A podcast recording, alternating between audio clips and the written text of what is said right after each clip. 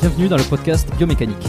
Je suis Jérôme Cazerolle, ostéopathe à Montréal, et dans ce podcast, je vous propose de partir à la rencontre de sportifs, d'athlètes et de spécialistes de leur domaine. Pour mieux comprendre la mécanique du corps et de l'esprit, pour vous aider à être plus performant au quotidien, et surtout en meilleure santé.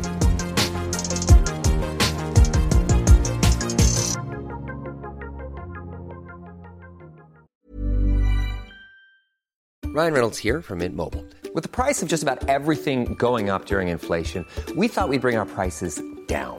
So to help us, we brought in a reverse auctioneer, which is apparently a thing. Mint Mobile unlimited premium wireless. Ready to get 30, 30, bit to get 30, bit to get 20, 20, 20, bit to get 20, 20, bit to get 15, 15, 15, 15 just 15 bucks a month. So, Give it a try at mintmobile.com slash switch. $45 upfront for three months plus taxes and fees. Promo rate for new customers for limited time. Unlimited more than 40 gigabytes per month. Slows. Full terms at mintmobile.com. Avant de démarrer l'épisode, j'ai une excellente nouvelle à vous annoncer. Ça avait été un carton la première fois. J'avais reçu énormément de messages de remerciements. Ils m'avaient fait confiance. Ils ont eu raison. Et moi aussi. Et du coup, on a décidé de réitérer notre collaboration. Alors, vous l'avez compris, Unae est de retour sur le podcast. Et grâce aux nombreuses commandes de la dernière fois, ben, je vous ai encore négocié une super réduction. Et cette semaine, vous avez droit à 15% de réduction sur toute la boutique Unae avec le code biomécanique 15. Et c'est encore une fois de l'inédit. Alors, pour ceux qui étaient complètement passés à côté la dernière fois, Unae, c'est la marque de compléments alimentaires de Julien Vénesson qui fait l'unanimité dans le paysage français actuel dans le domaine de la santé et de la longévité. Ce sont des compléments d'ultra qualité avec des ingrédients de la plus haute pureté et qui sont issus de l'agriculture biologique. Ils ont une charte qualité incroyable et tout est vérifiable sur le site internet.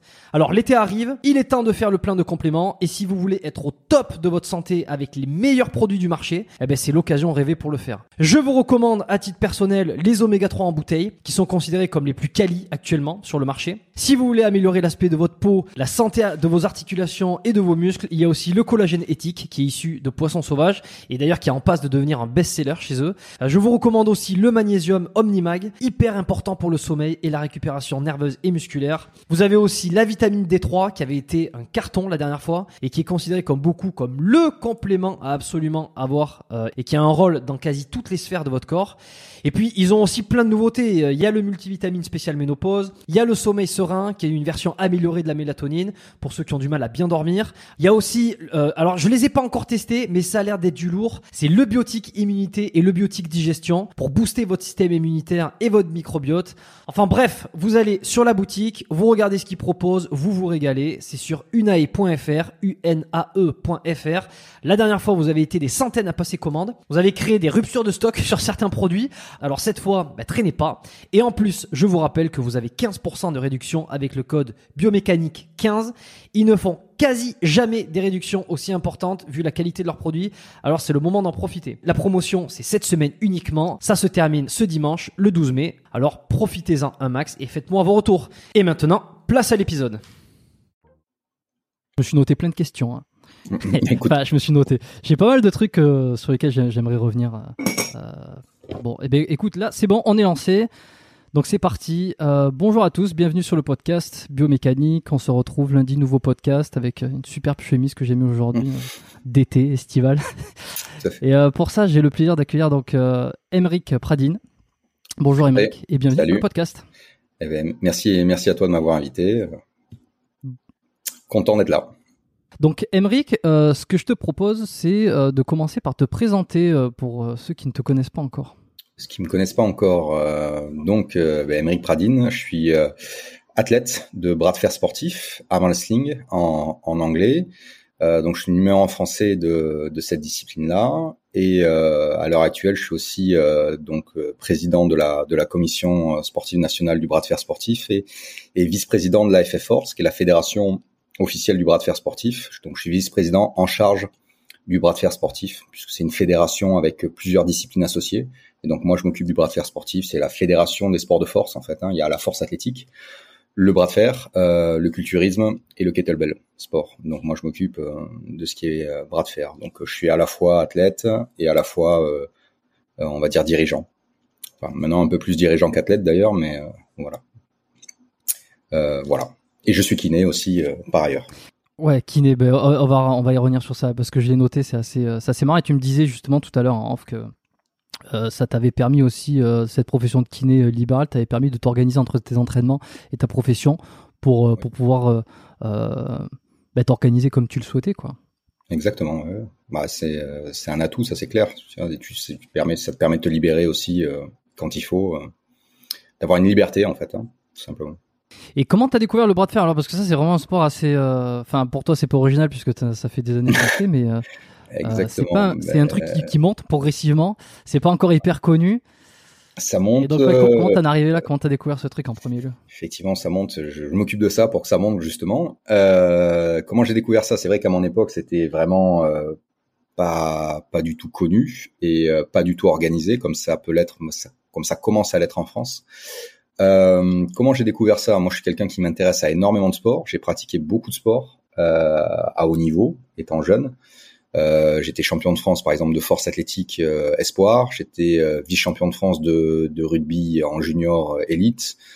J'ai fait du grappling aussi à, au niveau national français, grappling MMA, enfin surtout grappling en compétition. Donc j'ai fait beaucoup de sport en fait. Je touche, touche à tout un petit peu. Et euh, donc quand je m'entraînais en salle de sport, euh, ben, ça m'arrivait de discuter avec des gens, de vous regarder des vidéos sur YouTube. Et un jour, un, ami à moi, Mathieu, il se reconnaîtra s'il si, s'il regarde euh, ce podcast, euh, donc me, montre une vidéo YouTube de, bras de fer euh, professionnels, donc les champions du monde euh, de, de l'époque et certains athlètes. Et du coup, je découvre ça. Je suis agréablement surpris. Je vois que c'est vraiment un sport, qu'il y a des vrais athlètes. Ça m'intrigue. Euh, j'ai toujours aimé les sports de force, les sports de combat. Et, euh, et là, comme je suis quelqu'un d'assez curieux, ben, je vais, je vais sur YouTube, Google, etc. J'épuise un petit peu le sujet. Euh, voilà, je me renseigne et je dis waouh, c'est sympa, j'aimerais bien essayer. Par ailleurs, euh, comme beaucoup, quand ils commencent le bras de fer ou qui commencent les sports de force, euh, j'avais jamais perdu au bras de fer, mais bon, voilà, ça c'est du classique. Quand on fait du bras de fer un petit peu, ça m'arrivait de partir. Quand tu pars avec l'équipe de rugby à droite à gauche, on fait, tout le monde fait du bras de fer en fait. Hein. Pas du vrai bras de fer, mais tout le monde, tout le monde s'essaye si tu veux à l'activité. Euh, et donc je dis pourquoi pas, je vais, je vais essayer. Euh, donc à cette époque-là, je cherche euh, à trouver des clubs, etc. Mais bon, la Fédé, il y en avait pas. C'était vraiment du grand n'importe quoi. Mais donc ça, il est, c'est en 2009 que la première fois j'entends parler du bras de fer. Euh, 2010, je vais en, donc ce que je te disais en off, je vais m'installer à Bruxelles pour pour faire mes études de kiné. Et cette idée-là me reste me reste dans la tête. Et euh, je rentre en contact avec, euh, enfin j'essaie de rentrer en contact, je trouve, les, les gens qui en pratiquent, qui pratiquent ça en Belgique. Donc c'est comme c'est un peu plus petit, je rentre assez rapidement en contact avec des gens. Et je commence euh, fin 2010 à, à m'entraîner ou à être encadré un petit peu fin 2010 euh, au bras de fer, euh, avec justement celui qui m'a initié à ça, c'est Bruno Saint-Val aussi, s'il si, si regarde, il se, il se reconnaîtra, euh, qui est un vétéran du, du bras de fer et qui m'a initié à ça. Et euh, voilà, j'ai accroché. Et puis à partir de 2011, j'ai vraiment, je me suis vraiment lancé dans la discipline. J'ai appris. Et à partir fin 2011, j'ai plus fait que du bras de fer. Euh, voilà, ça a été mon, sport. Quoi, j'ai fait vraiment un switch complet et, et j'avais pour objectif d'être euh, d'être le meilleur possible et un des meilleurs du monde euh, dans ma discipline. Ce que je suis arrivé à faire euh, dans les années à pas. Enfin, j'ai commencé en 2011. Ce que j'ai arrivé à faire à partir de 2015, 2016, 2017, mmh. où j'ai été classé dans les euh, dans les 20 meilleurs euh, athlètes mondiaux. Euh, et j'ai fait une médaille au championnat du monde, troisième. Donc euh, voilà, et puis j'ai gagné différents, différentes compétitions, j'ai battu des, des, athlètes prestigieux. Euh, voilà, euh, j'ai voyagé un peu partout dans le monde pour, pour ce sport-là. Mais si tu veux, c'est arrivé entre guillemets par hasard. C'est quelqu'un qui m'a montré des vidéos sur YouTube et euh, voilà, j'ai accroché. C'est, euh, j'ai trouvé ça intéressant et quand j'ai commencé à pratiquer, j'ai, de suite aimé ce sport-là et euh, qui pour moi en fait est une belle, enfin c'est une c'est un bon mix entre ce que je faisais avant. Je faisais de la force, des sports de force et des sports de combat. Le rugby étant un sport collectif, mais un sport collectif de combat aussi, quelque part.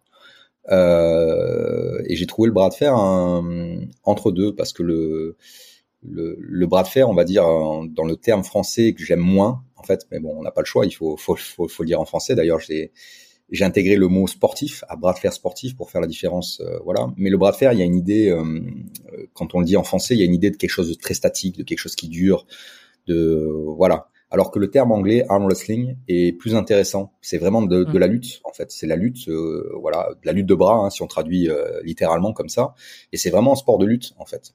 qui est euh, voilà comme euh, Hmm. là si tu veux en plus même au niveau fédéral on est si tu veux associé au sport de force comme la comme le, la force athlétique euh, ou euh, ou l'haltérophilie mais dans l'esprit on est plus proche de la lutte en fait de lutteurs voilà. Par contre nos lieux d'entraînement sont plus proches de, des lieux de force en fait. On s'entraîne dans des salles de muscu avec du matériel adapté. Pas sur des pas dans un dojo ou un tatami. Voilà on est plus proche en fait d'un judoka ou d'un lutteur dans l'esprit hein. Mais on va dire c'est à la croisée parce que ça reste aussi quand même euh, voilà il faut être fort hein, pour faire du bras de fer tout simplement. Donc euh, donc voilà j'ai trouvé un bon compromis qui m'a plu et puis euh, le, le, milieu m'a plu en fait hein, le l'ambiance les entraînements et puis souvent quand tu adhères à un sport c'est que tu as un groupe autour de toi des amis avec qui tu prends plaisir à t'entraîner à voyager euh, c'est ce qui est arrivé sur euh, sur Bruxelles là j'ai un très bon groupe euh, voilà avec qui font partie euh, au départ, c'était des, des, partenaires d'entraînement, et puis c'est devenu mes meilleurs amis. Euh, bon, je pense à Théo, Marius, euh, Adrien, Colia, tous ces mecs-là avec qui je m'entraîne, euh, qui m'ont aidé effectivement à progresser, parce que ça, si tu veux, ça rejoint les sports, les, les, les, comment dire, les sports d'affrontement, de lutte. Tu ne peux pas, tu ne peux pas t'entraîner tout seul. Tu as besoin de tes partenaires d'entraînement pour pour progresser, quoi. Donc, ouais, je suis un peu, je suis un peu parti pour, pour, pour te répondre, mais mais si tu veux, voilà. Non, c'est bon. C'est non, non, c'était c'est une belle c'est une belle présentation comme ça. Ça a couvert un petit peu le euh, tout le truc et euh, on, on, va on va revenir sur différents sujets ouais, et même euh, au-delà. Déjà, je voulais savoir, est-ce que tu sais d'où ça vient le mot bras de fer Enfin. Pour, pourquoi cette est-ce que déjà c'est pas une traduction puisque arm wrestling arm, arm wrestling avec l'accent c'est comme tu dis c'est lutte de bras donc qui c'est qui a traduit ça comme ça bras de fer d'où ça vient? C'est une bonne question. Je me suis pas. Pourtant, d'habitude, je m'aime bien à m'intéresser à l'étymologie des mots. D'où ça vient exactement euh, ce terme-là en français? Parce qu'il y a des termes très très différents euh, d'un pays à l'autre. Euh, par exemple, en Bulgarie, le, bras de fer, ça s'appelle. Bon, il y a arm wrestling, c'est le nom de notre sport. Puisque là, on va dire que la la fédération mondiale, c'est en anglais, c'est la, la WF, tu vois, c'est la World Arm Wrestling Federation. Donc c'est un terme anglais. Donc on pourrait même, euh, en fait, quand tu vas même te déplacer en championnat mmh. du monde, que ça soit les Russes, les Géorgiens, etc. À part quelques quelques nations qui le traduisent littéralement dans leur langue, il y a beaucoup marqué arm wrestling. Par exemple, euh, voilà, c'est en anglais en fait. Hein, il y a marqué Géorgia, Russia, arm wrestling. Donc c'est le nom quand même de notre discipline. On va dire le, voilà, comme pour être le, le, le football traduit littéralement. Voilà, on traduit pas vraiment ce terme anglais. Et après, chaque chaque pays peut avoir une une comment dire une traduction directe. Alors en français, il y a bras de fer. Euh, en italien, c'est braccio di ferro. Euh, en, euh, en, espagnol aussi, ils le traduisent par bras de fer, mais en espagnol, je sais pas comment exactement on le dit en, espagnol, mais ça fait bras de fer. Je vais pas faire offense aux Espagnols en essayant de, de, de, de le dire comme ça. Euh, et puis en Bulgarie, ils appellent ça le euh, la lutte canadienne. Donc pour toi qui es à Montréal, ils appellent ça le, la lutte canadienne.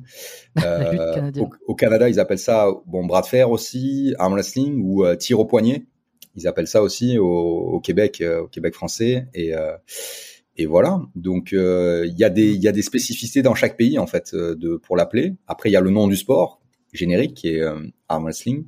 Et puis, euh, alors le, le, le, bras de fer en tant que tel, ouais. comme je vois qu'il y a beaucoup de pays latins qui appellent ça bras de fer, en fait, qui juste le traduisent littéralement, soit en italien, en espagnol, je suppose qu'il y a une racine commune à ça euh, pour les pays latins.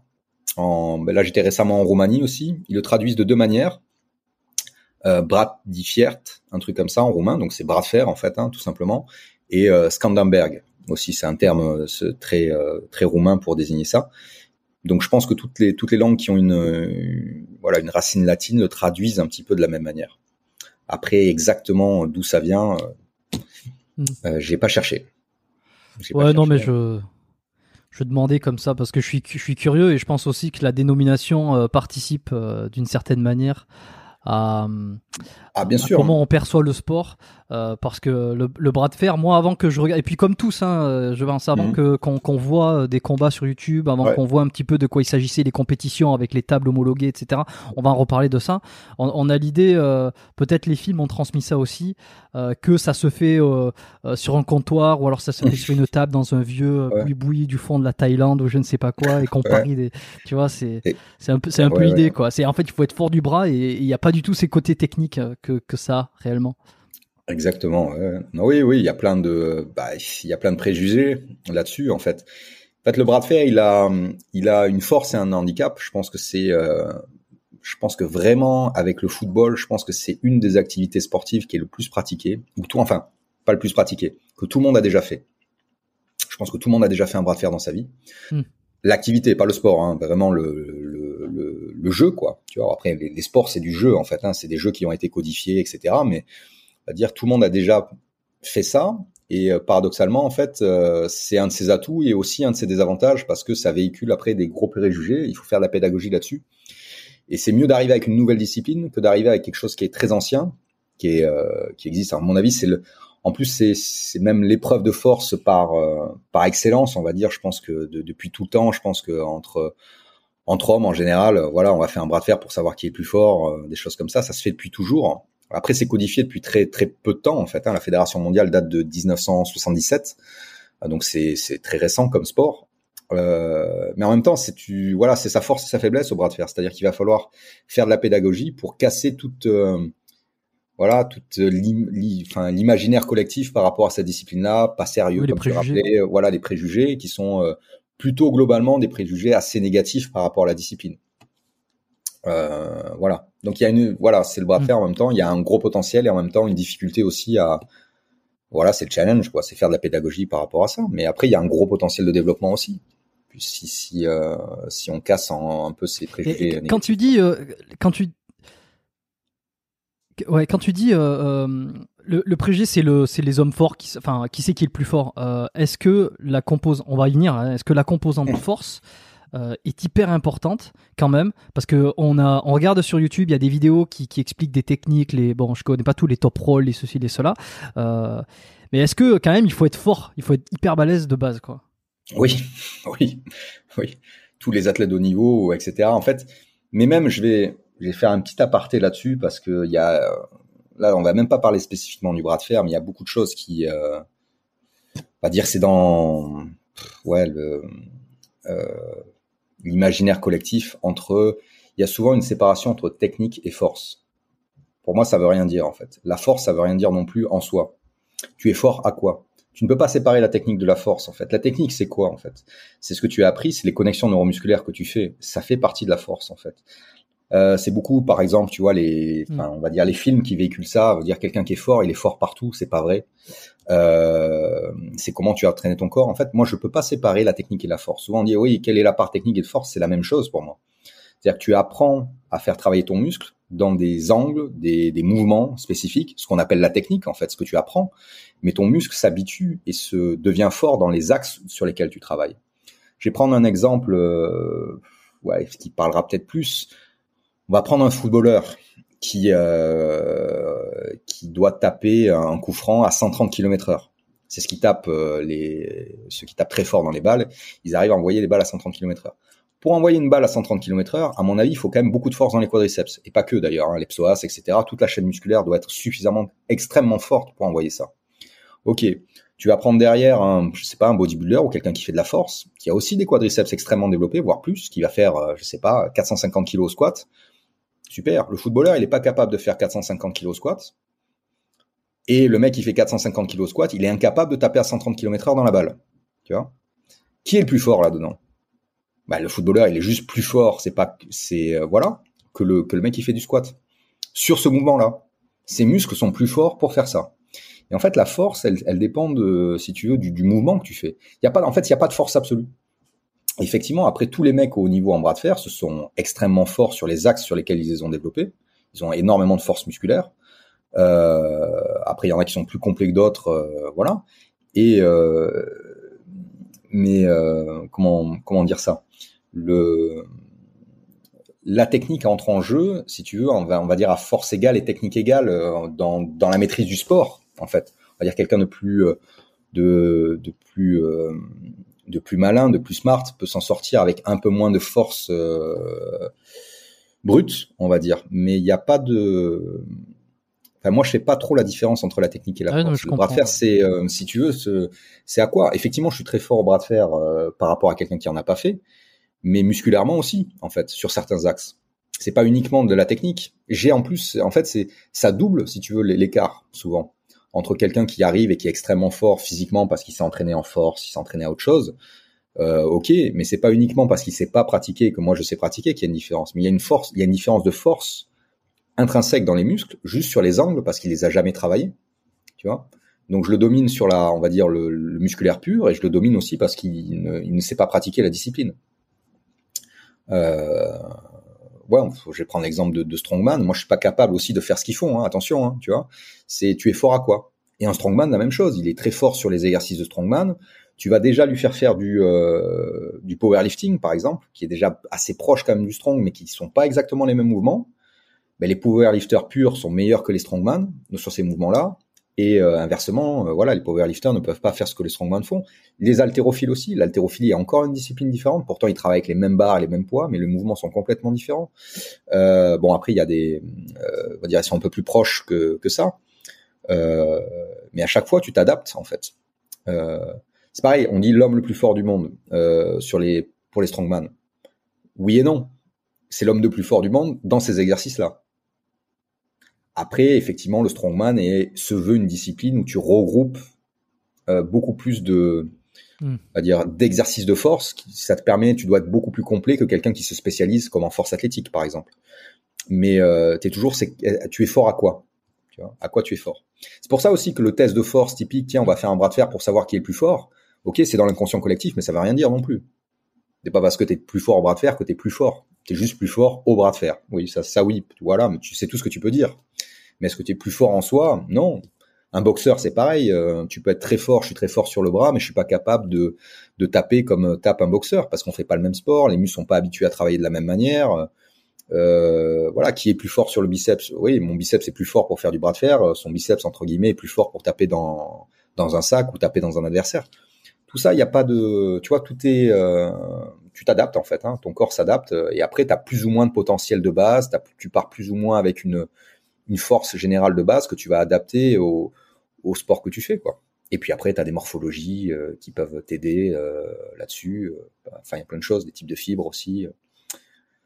Voilà, si c'est ma réponse par rapport à la force. Effectivement, le bras de fer, tous les mecs de haut niveau sont extrêmement forts, tu vois. mais après, alors pour revenir aussi, pour nuancer un peu ce que je viens de dire, effectivement, si je te prends, même pour prendre mon cas personnel, quand j'ai commencé à faire du bras de fer, effectivement, je savais pas en faire j'avais pas euh, les connexions, donc la technique entre guillemets. Mais entre guillemets, la force était là un petit peu, en tout cas sur le bras. Après, j'avais, je manquais de force spécifique sur certains endroits, mais j'étais déjà fort puisque je venais de je venais comme, euh, comme je dit, je venais du rugby, de la force athlétique, des sports de combat, donc j'étais déjà bien développé au niveau musculaire, mais je savais pas faire ce sport-là.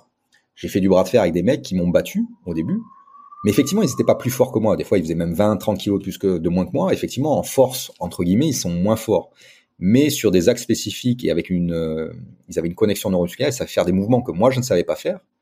il m'a fallu très peu de temps pour pour les battre. Voilà, en deux mois, euh, voilà, je les ai battus. Une fois, que, tu as récupéré ce, cet écart, quoi. Ouais, cet écart, mais même parce qu'il y avait déjà de base un écart de, de force. J'étais plus lourd, j'étais plus fort de base, donc il a pas fallu beaucoup de temps. Mais quand je suis arrivé avec des mecs de mon gabarit, hum. de haut niveau, qui ont à peu près le même potentiel de force que moi, il m'a fallu des années pour arriver à les battre. Parce que là, il y a du renforcement spécifique à faire, il y a de, la force spécifique à prendre, et ça, ça prend du temps, même quand tu pars avec une base élevée. On va dire effectivement, si euh, euh, si t'arrives, je sais pas, tu t'appelles Teddy Riner, euh, voilà, t'es un athlète extraordinaire, tu vois, tu euh, tu as une base de, force assez grande. Peut-être que tu commences à faire du bras de fer, tu vas perdre contre un mec de niveau national euh, a en moins de 80 kilos en France, tu vois. Il est pas, il est plus fort que toi parce que tu sais pas en faire. Teddy Riner, au bout de quelques semaines, tu vois, déjà, on va le driller. Et déjà, il va pouvoir mettre, mettre ce, battre ce mec-là. Parce qu'il y a un différentiel de, de potentiel, si tu veux, qui est trop grand. Par contre, Teddy Riner, tout Teddy Riner qu'il l'est, si demain il veut être le champion absolu de bras de fer, peut-être qu'il ne sera jamais d'ailleurs, parce qu'il a, voilà, et, il va lui falloir même des années pour ça, pour arriver à concurrencer les meilleurs poids lourds du monde en bras de fer. Parce que ces mecs-là ont autant de potentiel que lui, tu vois, t'as des mecs qui sont aussi euh, avec des, génétiques euh, hallucinantes. Tu vois ce que je veux dire? C'est oui, effectivement, il y a un aspect ok avec beaucoup de techniques et si le mec arrive avec zéro entraînement malgré qu'il soit on va dire avec 40-50 euh, kilos plus que toi et plus fort que toi, tu vas réussir à le battre. Donc on va dire que c'est la technique qui le bat là à ce moment-là. Mais c'est plutôt l'absence de technique de l'autre côté qui, te permet de le battre en ayant juste, euh, si tu veux, de la pratique par rapport euh, ouais, juste de la pratique et de la technique, alors que tu manques de, de force et de potentiel qui te permet de battre quelqu'un qui sait pas du tout faire de bras de fer, parce que t'en fais depuis des années, t'es pas forcément hyper doué, t'es pas forcément hyper fort, mais le mec, voilà, il y a un différentiel de potentiel entre les deux, mais le mec, comme il sait pas en faire, tu vas, tu vas réussir à le battre.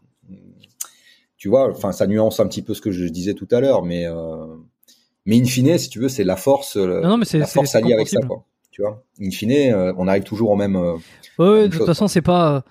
c'est- oui, pas c'est pas une une un paramètre plus enfin c'est de toute façon tout s'entrecroise en plus en tant que kiné toi tu tu tu vas au courant Ouais, c'est que euh, tu ne euh, catégorises pas tout et c'est un ensemble c'est intéressant mais euh, et quand alors par, contre tu dis que certains ont des enfin en plus de facilité par exemple en fonction de la carrure en fonction de, de ton passé sportif en fonction de plein de choses quand tu as démarré euh, toi tu t'as dit que ça t'a de suite plu Euh, en revanche est-ce que euh, tu t'es senti de suite à l'aise et disons Oui. que tu avais avec peu d'entraînement tu as senti ton, un niveau plus élevé que certains qui s'entraînent depuis un moment Ah, et une espèce de sûr. facilité? Oui, oui, Euh, oui. Il y a des gens comme ça qui sont doués. et d'où ça vient ça tu penses? Alors j'ai réfléchi à ça parce que j'ai fait beaucoup de démonstrations, etc. Euh, j'ai déjà fait des, des bras de fer, j'ai initié des mecs, des athlètes de haut niveau dans d'autres disciplines, même des disciplines de force. Et j'ai vu que certains n'étaient pas doués à ça en fait, alors qu'ils étaient extrêmement forts dans le sport, hein, qu'ils étaient capables de soulever des charges assez assez énormes, et qu'ils n'étaient pas doués directement, hein, sans vraiment sans entraînement. Tu vois, tu j'ai euh, j'ai euh, j'ai fait assez une petite dédicace à à Bastien Cervelli, qui est le qui est un, un athlète que que j'ai découvert euh, justement en faisant un séminaire, euh, qui est maintenant un des meilleurs athlètes français, euh, qui a fait dixième au championnat du monde, à son premier championnat du monde, il y a au bout de même pas trois ans, quatre ans d'entraînement. Euh, il est président du, du club de Toulouse. Euh, C'est un très très bon athlète. Et quand je l'ai, quand il vient du rugby à la base, et c'est le, c'est la personne la plus douée au bras de fer, sans technique, avec qui j'ai jamais, euh, enfin, à qui j'ai jamais fait quoi. Si tu veux, c'est quand je quand je lui ai fait faire du, euh, du bras de fer, j'ai dit waouh, c'est hallucinant d'être aussi fort sans avoir pratiqué ce sport-là. Il était doué, quoi, tout simplement. Euh, alors qu'il qu'il faisait pas spécialement des sports de force. C'est un gars qui vient du rugby, un gros gabarit, hein, tu vois, 110 kilos, euh, voilà, euh, 1m86, 7, euh, voilà, costaud, quoi. Sportif, tu vois, ça fait des années qu'il fait du sport. Il était super doué, quoi. Tu vois, il était même capable de battre des mecs qui faisaient déjà du bras de fer depuis des années, tu vois.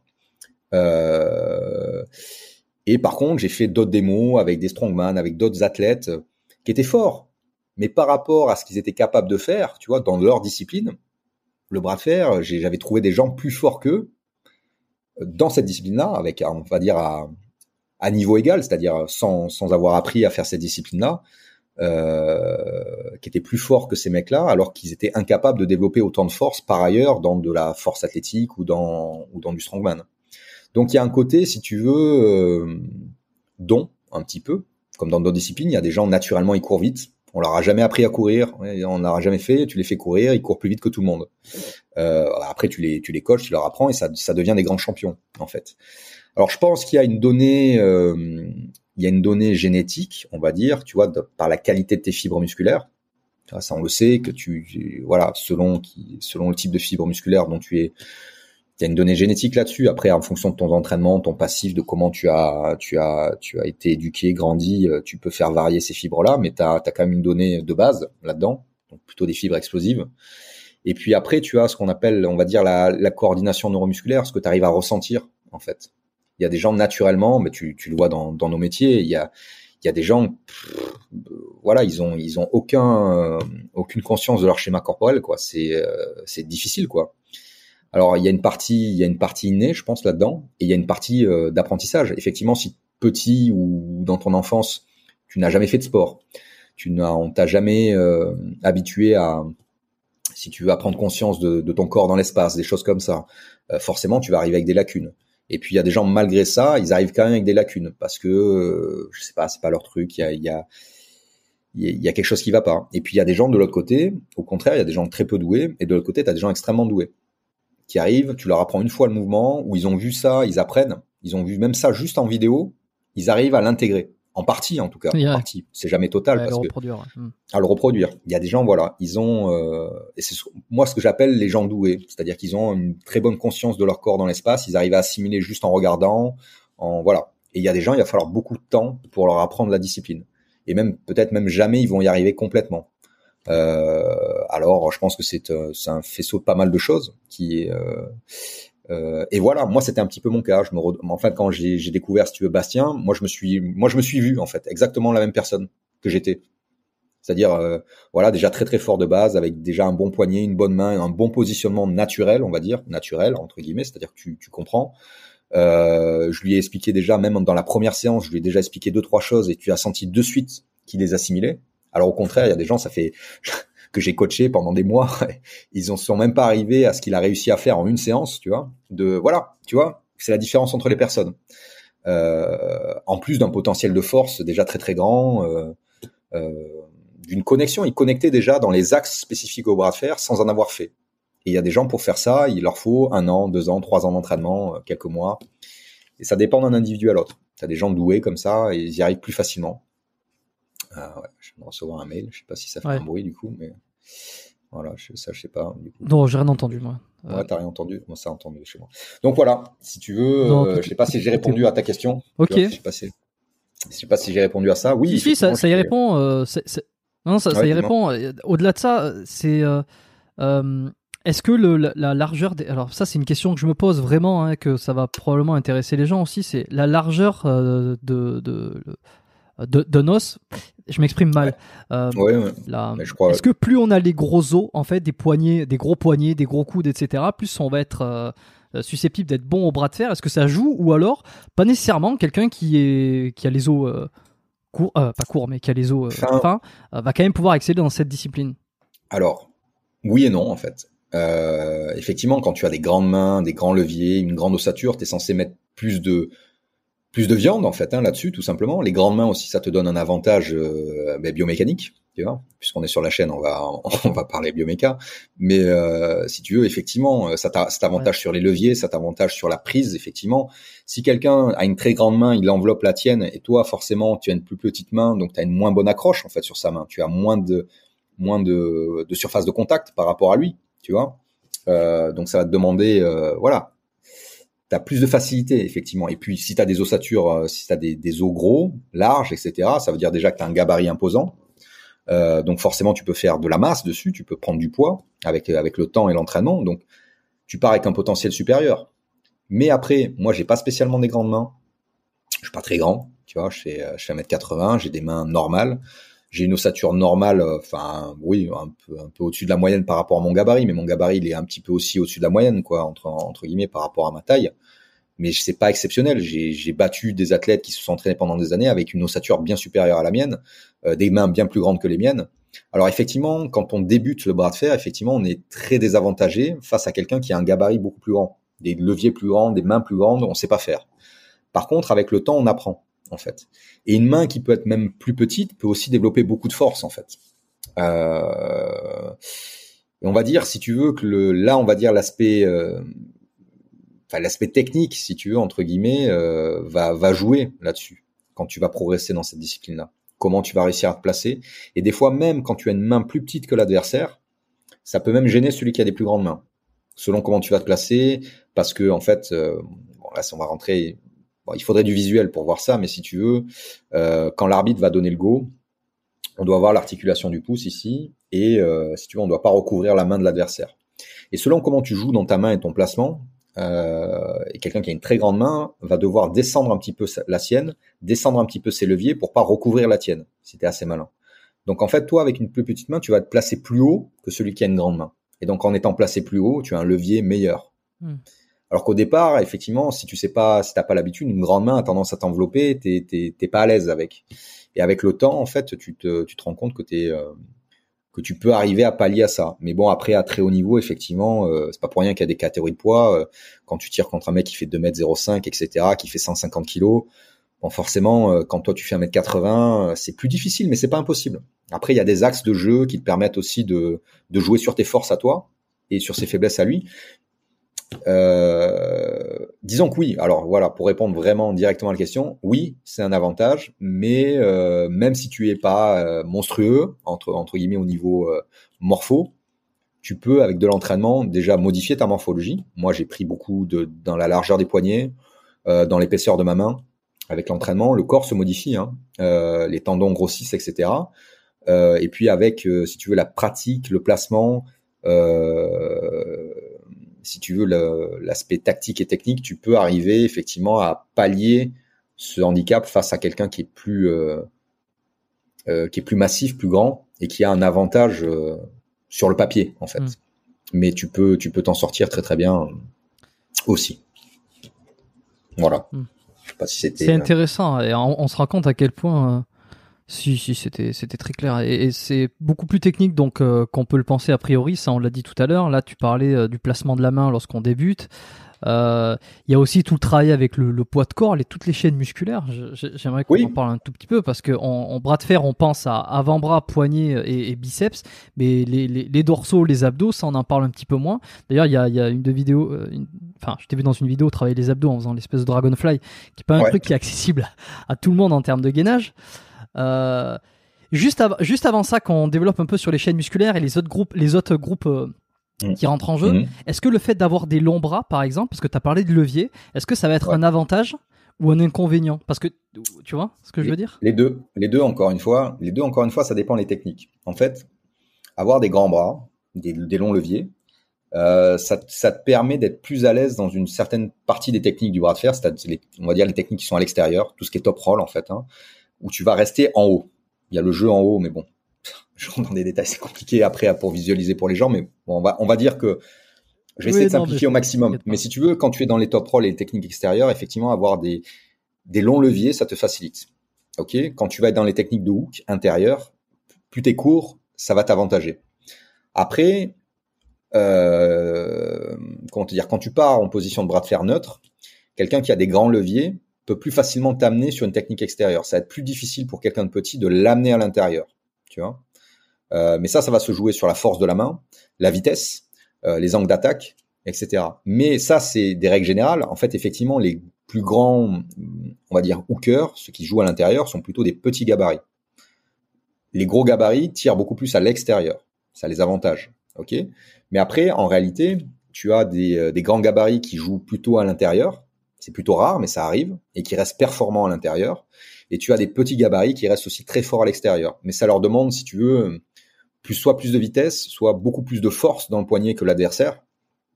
On va dire à, à, à gabarits différents, on va dire pour la même technique, il va devoir utiliser un peu plus de force que l'autre pour euh, pour faire le même mouvement.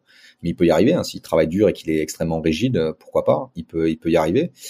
Euh, disons que c'est un petit peu un petit peu des deux. Il y a des il y a des gabarits et des morphotypes qui vont t'avantager pour certaines techniques et, euh, et inversement. Et puis après, tu as des athlètes, euh, bah, par exemple John Brezen, qui est le plus grand, voilà, qui est la légende de la discipline.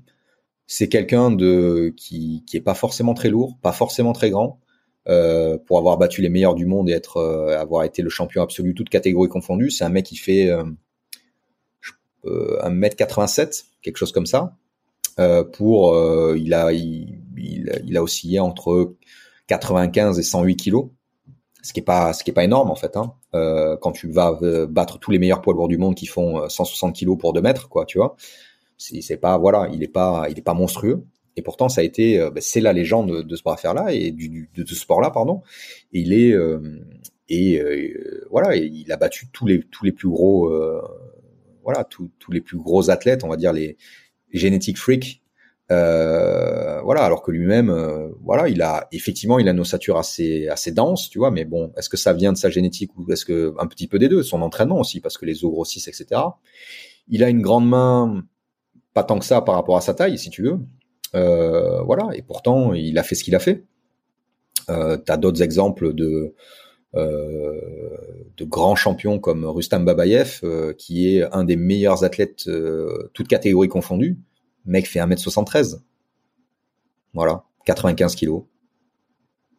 Voilà. Après, il le dit, lui, par contre, quand, tu l'interroges, lui, il le dit qu'il est quand même assez gêné, parce que lui, il est très très fort à l'intérieur, il est aussi extrêmement fort à l'extérieur, mais quand il vient tirer avec les meilleurs poids lourds du monde, il, se dit assez gêné parce qu'il manque un petit peu de, taille, en fait. Ses mains sont un peu trop petites tu vois, il est gêné par rapport à ça.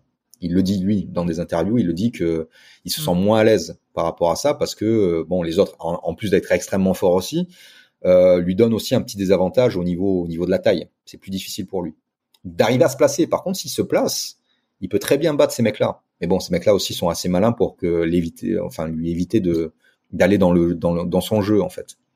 Euh, mais disons comme la position de départ, si tu veux, du bras de fer est en position neutre, quelqu'un qui a des gros leviers euh, plutôt extérieurs, qui a un grand avant, un grand avant-bras, grand, grande main, etc., va être avantagé pour partir en top roll par rapport à celui qui veut partir intérieur. Celui qui veut mhm. partir intérieur doit forcer la position, si tu veux, pour la rentrée. Alors que la position neutre, okay. est déjà quelque part un tout petit peu déjà en top roll, si tu veux. C'est plus facile en fait dans la position neutre.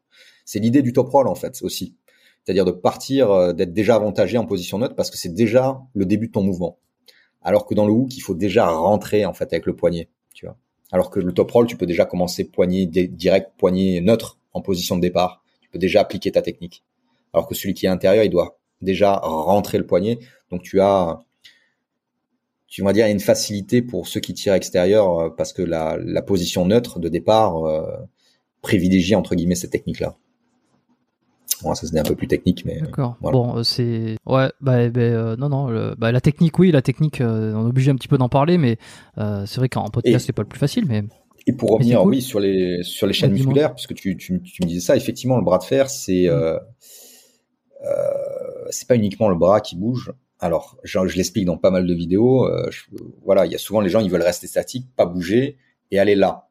Le problème, c'est quand on bouge pas, euh, le faire bras une faire, faire, une rotation interne en fait. Exactement. Moi, ce que je dis dans plein de vidéos, parce que les gens ont pas de notion d'anatomie ni de bioméca, euh, moins tu bouges quand tu veux faire un bras de fer, moins tu utilises ton bras. Allez, ça choque les gens, mais c'est comme ça. Le biceps est fléchisseur, supinateur, voire pronateur, etc. Tire, tu tires vers toi avec ton biceps.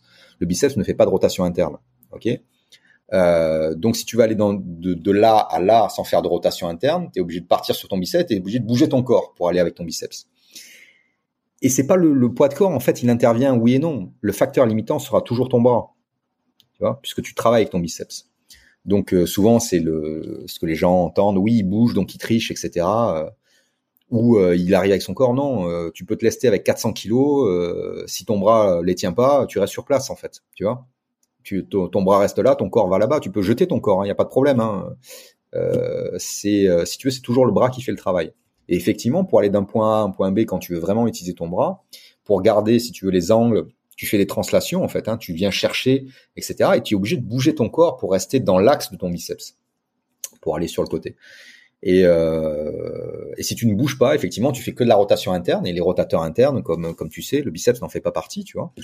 Il y a toujours une composante hein, de rotation interne hein, quand tu fais du bras de fer, mais elle est plutôt statique, tu vois.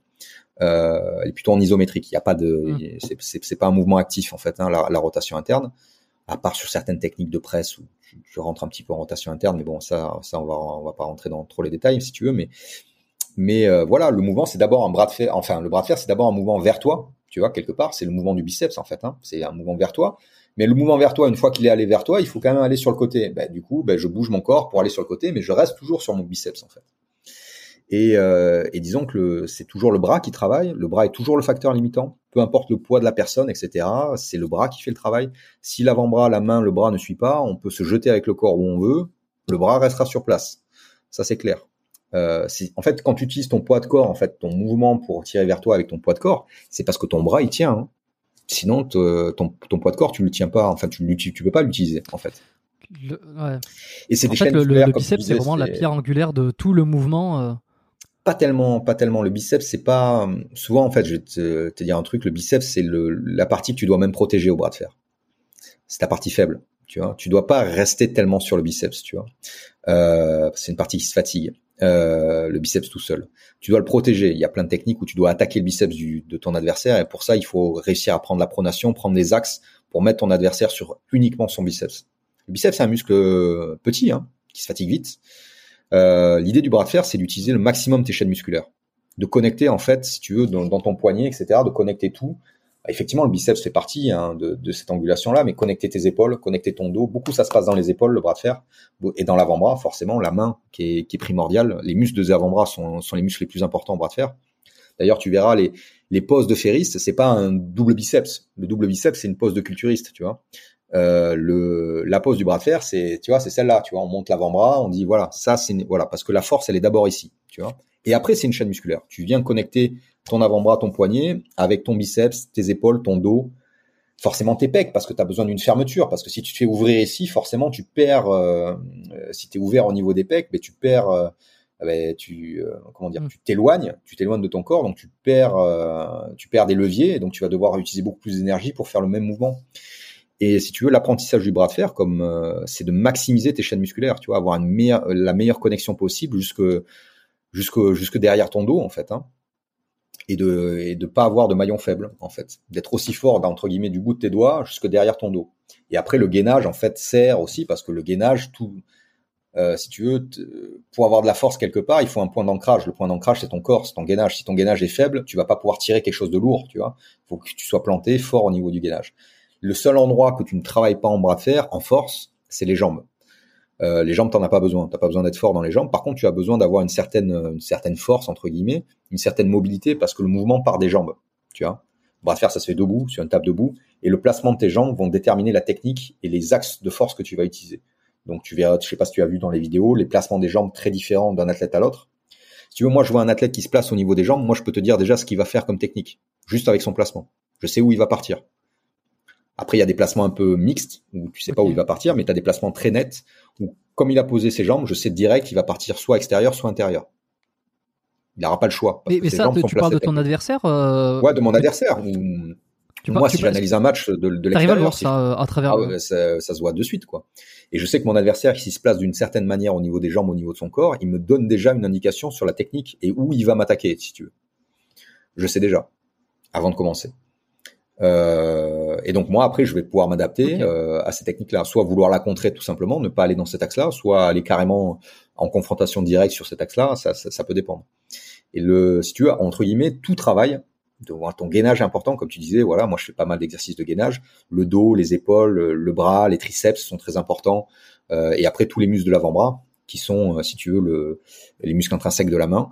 Euh, voilà, c'est toute une chaîne musculaire que tu vas voir, la fermeture des pecs, qui doit être très forte, surtout le, le, le petit, hein, les, les, faisceaux supérieurs qui sont plus importants que le faisceau inférieur, mais après tous les faisceaux travaillent, mais euh, voilà.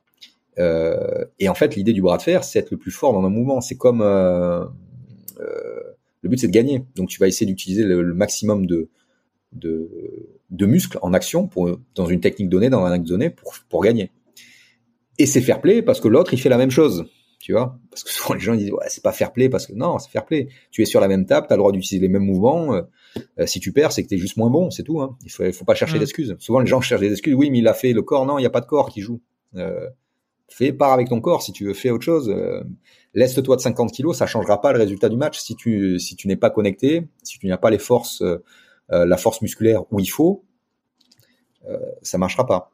Et, euh, et c'est un peu si tu veux tu euh, le bras de fer, comme c'est de la lutte, si tu veux, c'est pas, c'est pas un mouvement, on va dire de de street curl, tu vois, par exemple, pour que pour voir la force du biceps tout seul, tu vois. Et encore, même en street curl, c'est même pas la force du biceps tout seul, mais on va dire que ça se rapproche le plus d'aller analyser la force du biceps tout seul. Le bras de fer, c'est de la lutte. C'est la force de tout ton bras et de tout ton corps, en fait, de toute ta chaîne musculaire, tu vois, qui entre en jeu. Si tu veux analyser la force du biceps tout seul, ben tu fais un biceps curl. Voilà. Mais le bras de fer, tu as des très très grands euh, athlètes de bras de fer qu'en biceps curl, ils sont ils sont forts, attention, mais ils sont pas euh, si exceptionnels que ça. Par contre, en chaîne musculaire, ils sont monstrueux. Euh, voilà. Euh, un peu comme un lutteur ou un boxeur ou un judoka. Il est pas, on, on, ne, on, ne, mesure pas la force d'un boxeur ou l'efficacité d'un boxeur à au développé couché ou à ce qu'il soulève. Tu vois? un ferry, c'est un petit peu la même chose on mesure pas son efficacité par rapport aux charges qu'il lève, même si les charges qu'il lève sont un bon indicateur de sa force globale, mais c'est pas uniquement ça. C'est euh, effectivement euh, est-ce qu'il est-ce que est-ce qu'il fait le transfert de ça, est-ce qu'il connecte bien tout ça, euh, etc. Et puis le juge final, c'est est-ce que tu es efficace dans le sport que tu fais? Est-ce que quand tu mets une droite, est-ce que quand tu quand attrapes ton adversaire quand tu fais du judo, il décolle ou pas, tu vois? et en bras fer, est-ce que est-ce que tu arrives à envoyer à, à mettre le bras de ton adversaire sous le pad? C'est à ça que tu juges, si tu veux, le, c'est lors de la compétition que tu juges. Bah juste en parlant, en parlant de chaîne et de, et de peut-être de, de, performance, de santé euh, sur tout ce qui est épaule et toute la, toute la chaîne musculaire là, euh, il y a énormément de. Alors tu, tu ne fais pas de rotation interne euh, pour gagner. On a compris hein, que c'est le but, c'est de maintenir, de te maintenir fermé et puis ensuite de jouer avec Ouais. tous tes leviers, tout ton corps. En fait, la rotation Ouais. interne, si tu veux, là, elle est. bon, elle- je dis peut-être Ouais, pas les finis, choses complètement. Ouais. Ouais, mais fini, fini, je, je, je, je te dirai après. Non, mais c'était, ouais, mais juste je termine sur ça, c'est que euh, tu, donc tu dois avoir, tu dois être très fort en rotation interne pour maintenir ça. Tu m'as parlé de- du petit pec, euh, enfin du, ouais, du, du petit pectoral, et il va y avoir aussi les, les certains, cer- euh, ouais. Et il n'y a pas du tout de rotation externe, par contre. Et euh, en tant que costéo et toi en tant que kiné, je pense que tu vas pouvoir répondre à cette question. Euh, Qu'en est-il du, du, de l'équilibre de l'épaule, de l'équilibre rotateur interne, rotateur interne, rotateur externe? Est-ce que vous travaillez quand même l'externe pour essayer de compenser? Est-ce que travailler l'externe euh, améliore aussi la performance ou alors c'est contre-productif? Non, Tu vois, c'est pas vraiment on- contre-productif. T'évites, t'évites les blessures et t'évites surtout après euh, ce qui se passe sur le long terme, c'est-à-dire, tu le sens pas forcément au début, mais euh, effectivement, moi j'ai aussi commencé à voir, malgré le choix kiné, tu sais, c'est les, les cordonniers les plus mal chaussés. Euh, j'ai pas assez travaillé tout ça, donc là j'ai quand même des problèmes aux épaules. Donc là, euh, donc là il faut que je me, je me fasse suivre un petit peu. Je le fais pas assez. Hein. Euh, il faudrait que j'aille voir vraiment des, des collègues, je me fasse suivre. Tu penses que tu vas toujours le- y arriver tout seul, mais à un moment donné, il faut, comme tout, même quand tu connais, il faut, il faut être encadré. C'est, c'est, c'est la même chose. Mais oui, effectivement, euh, travailler les antagonistes, c'est super important en fait. Pas tellement forcément en force, mais en équilibre musculaire, éviter les blessures sur le long terme, garder une certaine souplesse parce que c'est un, c'est un sport qui, euh, qui au bout d'un moment, euh, quand même est très assez spécifique et dur, tu vois, au niveau du corps sur le long terme. Et euh, tu peux perdre de l'amplitude euh, et avoir euh, des, des problèmes entre guillemets dans la, dans la vie du quotidien. Si tu veux, tu as, beaucoup d'athlètes en bras de fer qui qui ont plus une extension complète du bras, euh, qui ont des, des problèmes de, de rotation. Euh, tu vois, ben, j'étais avec John John Brezinck, tu vois, justement, ça m'a intéressé. Je lui ai dit alors, euh, toi dans ta carrière, est-ce que tu t'es beaucoup stretché, est-ce que tu as beaucoup travaillé les... parce que lui, il a quand même une carrière monstrueuse, quoi. Il a comment, il a été champion du monde à 20 ans, il est, il a aujourd'hui 57, il est encore toujours dans le circuit. Bon, il a eu quelques opérations, il a quelques blessures comme euh, comme tout, mais il est toujours compétitif après 57 ans. Mais il a quand même, si tu veux, pas une extension du bras complète. Il a une rotation externe qui est toute pourrie. Euh, il arrive dans le dos euh, pour faire, pour aller chercher même dans le dos. Ici, il est au maximum. euh, Il est quasiment à peine, euh, à peine au-dessus du sacrum, si tu veux. Euh, pour aller chez même derrière, c'est ici, c'est c'est Ah pas oui. facile, facile, tu vois, pour lui. Bon, il a 57 ans, attention. Hein. Je veux dire, un sportif de haut niveau, euh, quand il arrive à ces âges-là, en général, quand tu as malmené ton corps, que ça soit du fou, du, judo, etc., ça, c'est rare qu'un sportif de haut niveau, surtout dans des sports de combat, fasse des jolis vieux. Mais bon, ça c'est, tu le sais, si tu veux, le, le sport à outrance, le sport, l'activité physique est très, est très bénéfique pour le corps, mais quand tu le fais en termes de compétition, etc., surtout dans les sports d'affrontement, eh ben tu, tu le sais quoi, tu, tu vas user ton corps, hein, tout simplement. Hein, c'est pas fait entre guillemets, voilà, tu, euh, c'est pas fait pour, c'est pas fait pour. Il y a rien qui est fait pour, mais si tu veux, oui, forcément, tu vas, tu vas, t'es es là pour la performance et la performance peut, peut engendrer effectivement pas mal de, pas mal d'effets secondaires derrière, si tu veux. Mais c'est voilà, il a perdu. Lui, il ne l'a jamais vraiment fait. Il a quand même été suivi un petit peu. Il faisait attention à s'étirer, mais il en a, il n'a jamais vraiment fait un focus là-dessus. Euh, moi, si tu veux, en bah, ma vision de kiné, je pense que c'est quand même relativement important pour garder un équilibre et éviter les blessures. Et puis aussi garder une certaine, euh, une certaine aisance aussi dans la vie de tous les jours, tu vois. Si, si, si tu galères juste à te doucher, tu vois, parce que tu as les deux bras qui sont plus assez souples, c'est pas bon, tu vois. Si t'arrives plus à te gratter le dos, euh, si t'arrives, voilà, tu vois, il y a des choses. Même si tu peux rester performant sur la table, si dans la vie de tous les jours, euh, tu as des activités du quotidien que tu n'arrives plus à faire alors que tu es en super forme, euh, que t'as jamais été aussi fort de ta vie, etc., et que t'as des trucs euh, qu'une qu'une mamie de 50 ans peut, euh, tu vois, personne, pas une mamie, mais euh, peut faire facilement, et que toi tu arrives pas parce que tu as perdu de la mobilité, je trouve ça dommage, tu vois. Euh, donc il faut y faire attention, même si je pense que ça ne, ça va pas t'impacter directement sur la performance, en tout cas au début. Je pense que sur le long terme, tu es gagnant en faisant ça, en travaillant tes antagonistes. Ça évite, euh, ça permet d'avoir des articulations plus stables du point de vue ça santé évite. déjà. Voilà, du, mais ouais, du point de vue tout simplement santé, même si ça te ça te t'aide pas à gagner de la perf directement sur ce que tu fais, mais quand même euh, penser à travailler effectivement la rotation externe.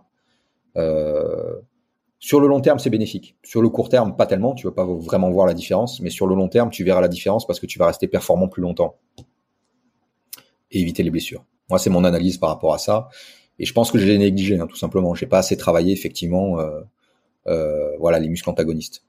Mais c'est très, c'est très pernicieux parce que tu t'en rends eu des compte. blessures euh, justement, toi, par rapport Ouais, ouais, oui, beaucoup. ouais. Mais les deux épaules, elles sont, pas, c'est pas des blessures forcément graves, c'est plutôt des, des équilibres musculaires. J'ai eu une, euh, un asynchronisme, si tu veux, des, des, des, scapulas, tu vois, pendant un petit moment. Ça m'a mis, ça m'a mis du temps de, à régler ça. J'ai eu des blessures à coiffe des rotateurs, pas mal, tendon du long biceps, le l'épitroclé aussi qui a morflé, voilà, les la capsule, les ligaments. j'ai des ostéophytes sur sur les coudes, tu vois qui commence à arriver à force du, du stress répété, mmh. tu vois, sur mmh. sur l'os. Euh, ça, il faut faire attention parce que Mais ça, à faire. Ça, je veux dire, c'est pas tant une blessure. Euh... Mais c'est pas une ah blessure grave. j'ai pas eu de blessure grave. Je me suis rien Ça, c'est le fait en fait de tout le temps frotter. Euh... Ouais. Voilà. Frotter, c'est les impacts aussi, c'est les, les, stress que tu mets dedans. Tu, des fois, tu mets pas assez de récup, etc., etc. Donc, tu, tu restresses ton corps. Ton corps s'adapte plus ou moins. Alors, il fait des calcifications. Voilà, il fait des becs de perroquet. Il y a beaucoup de ce qu'on appelle les becs de perroquet. Hein, c'est des euh, euh, c'est des excroissances osseuses pour ceux qui écoutent, hein, en fait, qui peuvent se caler sur l'eau les crânes au niveau du coude et après limiter euh, l'extension du coude et créer des douleurs aussi, comprimer le nerf, le nerf ulnaire. J'ai eu un problème au nerf ulnaire pendant pendant six ou sept mois à cause de ça. Puis après, le corps s'adapte en fait, hein, euh, parce qu'il y avait un frottement à cause justement de l'épaississement osseux à ce niveau-là. Donc le, le, nerf frotté. Puis après, le corps s'adapte ou pas. J'ai eu des épisodes de canal carpien, si tu veux, entre guillemets, parce que euh, effectivement ton rétinaculum, tu vois, des, des fléchisseurs comprime en fait parce que tes tendons grossissent, etc. Tu stresses tout le temps et tu as des paresthésies, tu vois, nerf médian, euh, voilà, nerf ulnaire, etc. Ça passe. Ça passe avec le temps parce que si tu laisses suffisamment de repos et que tu montes et que voilà, le, le corps s'adapte. Alors il y a des gens chez qui le corps a du mal à s'adapter. Et là, à ce moment-là, tu peux avoir des mecs qui peuvent arrêter des carrières ou être euh, off pendant longtemps, euh, ou c'est des blessures qui reviennent. Euh, voilà, le, voilà, le corps des fois s'adapte, des fois ça s'adapte pas. Moi, il s'est adapté, tant mieux. Mais j'ai eu ces périodes-là où effectivement, voilà, je j'avais le bras qui s'endormait très vite, tu vois. voilà, c'est. mais après, c'est un peu, c'est un peu, on va dire, c'est l'adaptation à ton sport on va dire quelqu'un qui fait euh, de la boxe thaïlandaise ou etc. Je veux dire les, tibias, ils sont, il est pas né avec des tibias comme ça quoi. Et la désensibilisation au niveau des tibias, des jambes, etc. Des coups que tu prends, ça arrive avec le temps. Même euh, des boxeurs, c'est-à-dire que si tu veux l'ossature au niveau, euh, si tu veux des, des pommettes, etc. Des ici n'est pas la même que la que toi et moi. Même la densité osseuse n'est pas la même à ce niveau-là. Si tu veux, ils sont capables d'encaisser des coups que tu peux pas encaisser. Tu prends les mêmes, tu as une fracture du plancher orbital lui, il va prendre le même coup, le plancher orbital, il bouge pas. Bon, même si des fois ça peut arriver de, de, casser dans des combats parce que parce que le mec est archi prêt en face et il tape très très fort. Mais si tu veux, c'est arrivé avec le temps, tout ça. C'est-à-dire que c'est un stress que tu as mis à ton corps, ton corps réagit. Et le bras de fer, c'est la même chose. C'est pour ça, c'est en ça que ça ressemble au sport de combat. Tu dois t'endurcir en fait au bras de fer. Tu dois t'endurcir au niveau des ligaments, tu dois t'endurcir au niveau osseux aussi. Hein. Tu as des douleurs très profondes au départ quand tu quand tu commences à faire du bras de fer au niveau des os euh, voilà, qui s'adapte au, stress. Tu vois, un os, tu le sais très bien, il s'adapte au stress sur lequel tu, euh, dans les axes dans lesquels tu, tu mets la contrainte. C'est pour ça aussi qu'il est assez dangereux de faire du bras de fer sans connaître le sport, comme il est dangereux euh, d'aller de monter sur un ring alors que tu t'es entraîné deux semaines à faire de la boxe ou euh, euh, pour le bras de fer aussi c'est assez dangereux. C'est pour ça que des fois il y a des blessures parce que il y a beaucoup de gens qui commencent à faire de la compétition. Malgré que de faire de la compétition sur une table normée, ça évite énormément les blessures, mais ça arrive quand même chez les débutants parce qu'ils arrivent, ils sont pas prêts, le corps est pas prêt, ça met des années en fait pour que le corps soit réellement prêt à encaisser des fois des, contraintes sur des axes. Qui sont pas qui sont pas normaux en fait. Hein. Ton, ton, bras, il a pas eu l'habitude de, travailler sur des stress comme ça, des stress comme ça. Donc forcément, ça met de la contrainte, tu vois, au niveau de tes articulations, au niveau de tes os. Il faut mettre une contrainte, une, une, une charge progressive pour que tes os s'adaptent sur ces contraintes-là. Pour ça que tu verras des fois des matchs euh, D'ailleurs, il y a dit, bon, pour faire un petit aparté là-dessus, il y a un arbitrage pour les débutants. Il y a des positions de bras de fer que tu vas interdire à des débutants, malgré que ce soit des positions totalement autorisées, hein, tu vois, dans le, dans le sport, que tu vas interdire à des débutants parce que ça sont potentiellement lésionnelles. Par contre, quand tu arrives à un certain niveau, il n'y a pas de problème. Euh, voilà, tu, tu, peux voir des matchs de haut niveau. Des fois, tu as des positions de bras, etc., qui sont des positions dites euh, lésionnelles, où le bras est en, est en, souffrance assez forte. Mais le gars en face, ça fait des années qu'il en fait. Le corps est prêt à encaisser des stress comme ça. Et en plus, l'athlète connaît son corps. C'est-à-dire, il, sait jusqu'à quand il peut arrêter ou pas, euh, ou lâcher la position, changer de position. Euh, il connaît ça. Un débutant, si tu lui fais faire ça, tu as une grande chance pour que ça puisse faire une soit une luxation, soit soit carrément que le, la fracture typique du bras de fer, hein, la, fracture en, euh, en spiroïde, si tu veux, de, de l'humérus, qui peut être en plus grave, hein, parce que ça peut sectionner, enfin sectionner ou Mhm. abîmer le nerf radial, quoi. Donc ça, il faut faire très attention à ça, selon où est le trait de fracture. Ouais. Tu peux avoir des lésions nerveuses euh, qui peuvent durer longtemps. À une fracture en soi, elle est pas forcément très grave, tu peux récupérer assez vite, mais selon où elle est, où le trait de fracture est au niveau de, de l'humérus, tu peux avoir des séquelles euh, au niveau nerveux et au niveau du nerf radial. Il faut faire attention. Après, je veux pas faire peur aux gens. Si c'est bien fait, bien encadré, il n'y a pas de blessure. Ça, voilà, c'est euh, clair. Mais c'est comme aller, euh, je sais pas, faire euh, faire de la boxe euh, deux semaines et se dire tiens, euh, voilà, je vais faire mon premier combat euh, sans casque, euh, je vais y aller et bon, ok, ça passe ou ça casse, mais t'as as aussi une grande chance pour que ça que ça casse. Tu peux prendre un gros KO, tu peux te faire une fracture parce que ton corps est pas prêt. Bref, c'est un peu la même chose. Mais souvent, le problème, c'est que les gens voient le bras de fer pas tellement comme une discipline sportive à part entière. Ils font ça un peu à l'arrache. Donc forcément, ils font des blessures. C'est ce que j'avais déjà vu. Euh, c'est que la, la, la fracture, euh, j'avais vu ça il y a, long, il y a longtemps, je crois, euh, sur la fracture du débutant euh, au niveau du Ouais. bras de fer, c'est la fracture en rotation de l'humérus parce qu'en fait, euh, Ouais. il y a pas, il y a peut-être pas toutes les toutes les, les les chaînes musculaires en fait qui vont servir à faire le mouvement et en fait c'est ton bras est amené en rotation, enfin ta main est Ouais. amenée en rotation externe par l'adversaire et puis toi Ouais. tu essaies d'aller en Et- rotation interne. Donc en Tout fait, il y a un cisaillement qui se fait sur l'humérus et puis ça pète. Et puis surtout que là, en fait, les os là où ils sont le plus faibles, euh, c'est pas tant sur les les pressions de haut en bas, c'est justement sur les euh, Exactement. les, rotations. quoi. C'est ex- c'est exactement. C'est là on en revient à ce que je te disais. Tu vois, un os en fait se, se, se renforce sur les sur les zones de pression qu'on lui met. Effectivement, tu vois, ton os, il est ton ton numérus, il est habitué sur des zones de pression de, de haut en bas, pas des, des zones de pression de cisaillement. Hmm. Euh, mais il peut s'adapter très bien à ça. Voilà. Sauf que tu, tu sais très bien, si tu veux, euh, l'ostéosynthèse, ça prend du temps. Tu vois, ça se fait pas en une semaine. Tu vois, et donc il faut que les contraintes soient progressives sur l'os. Et si tu mets, si tu amènes des contraintes progressives, tu vois, et des, donc tu as, quand tu, quand tu t'entraînes, comme à l'instar, tu vois, si tu veux, d'un mec qui fait de la taille, euh, si tu veux, les tibias, ils sont pas faits pour s'entrechoquer à à, à ces niveaux-là, tu vois. Ton tibia, il est pas fait pour encaisser un coup qui arrive là. Ton tibia, il est, voilà, il est fait pour, euh, voilà, pour supporter le poids de ton corps. Mais avec le temps, il se va, se, se, se de, la, euh, il va se renforcer, la densité va augmenter sur ces zones de frappe là. Et au bras fer, c'est la même chose. Tu vas renforcer ton, ton, ton numérus sur les zones de, de cisaillement. Et ton numérus va pouvoir encaisser des charges monstrueuses en cisaillement. Les os sont, sont, tu vois, le corps a une capacité d'adaptation. Si tu prends le temps que tu l'entraînes correctement, il a une capacité d'adaptation qui est très forte. Ça, c'est l'adaptation. Et en plus, comme tu disais, il y a le mouvement aussi. Quelqu'un qui sait pas faire le mouvement va aller totalement, si tu veux, en cisaillement. Alors que le vrai mouvement du bras de fer, tu, t'amènes jamais ton, ton numérus en cisaillement aussi grand que ça. C'est, c'est, c'est parce que c'est pas utile, en fait. Tu, tu, tu voilà. Euh. Parce que tu vois, l'adversaire va faire plutôt ça, l'autre va faire ça, il sera mal positionné, il va pas mettre son épaule comme il faut, il va partir ici. Donc du coup, tu as le débutant va plus facilement se mettre dans une position où il va se faire mal, contrairement à quelqu'un qui a l'habitude d'en faire, et en plus ses os sont pas habitués. Donc double peine. T'as déjà assisté à une, une fracture comme ça en direct live? Non, ou, non. pas forcément ce type de fracture, mais à une blessure, euh, non, jamais comme ça. Non, non, non, non, non. Encore, moi jamais personnellement. Après j'en ai vu, hein, tu vois. Dans voilà. Après j'ai fait énormément. Non, de mais oui, je veux dire euh, que mais- t'as déjà que, Ah oui, que assisté à des blessures, euh, pas, pas forcément la tienne, hein, mais euh, que t'as vu des gens comme ça se blesser sur le coup. Alors ça arrive très régulièrement, on va dire, dans les, les bras de fer de fin de soirée, euh, sur un coin de table où les deux sont pas bien positionnés, les deux savent pas en faire, ils font n'importe quoi. Oui. Bon là, le risque de blessure est énorme. Là, je parle pas de ça parce que ça c'est euh, c'est comme dire euh, voilà les mecs qui se battent en fin de soirée. Je veux dire c'est à peu près la même chose, tu vois. Je veux dire euh, voilà oui il y a des blessures, il y a des mecs qui tombent sur le trottoir, qui se fracassent le crâne. Bon voilà, je veux dire je vais pas parler de ça parce que ça n'a pas de sens. Par contre, je vais te parler des débutants en compétition sur une table normée avec des arbitres, tu vois donc euh, qui en ont fait soit qui en ont fait un petit peu, soit qui découvrent la discipline où tu fais une compétition où c'est ouvert à tout le monde, même à quelqu'un qui vient, qui a vu la lumière, il passe, etc. Là, il est relativement encadré. Je veux dire, il y a des arbitres qui font quand même attention. Il est un petit peu briefé avant, même s'il en a jamais fait. Il est sur une table normée qui évite énormément ce type de blessure-là parce que ton corps est positionné d'une manière à ce que ton bras s'ouvre de manière physiologique, pas sur le côté, pas en torsion. Mais malgré ça, il est déjà arrivé qu'il y ait des blessures, des bras qui cassent. Alors, ça s'explique comment? Ça s'explique du fait, comme je t'ai dit, que euh, tout sport, normalement, il faut quand même en faire un petit peu avant de faire de la compète, quoi qu'il arrive, déjà, premièrement.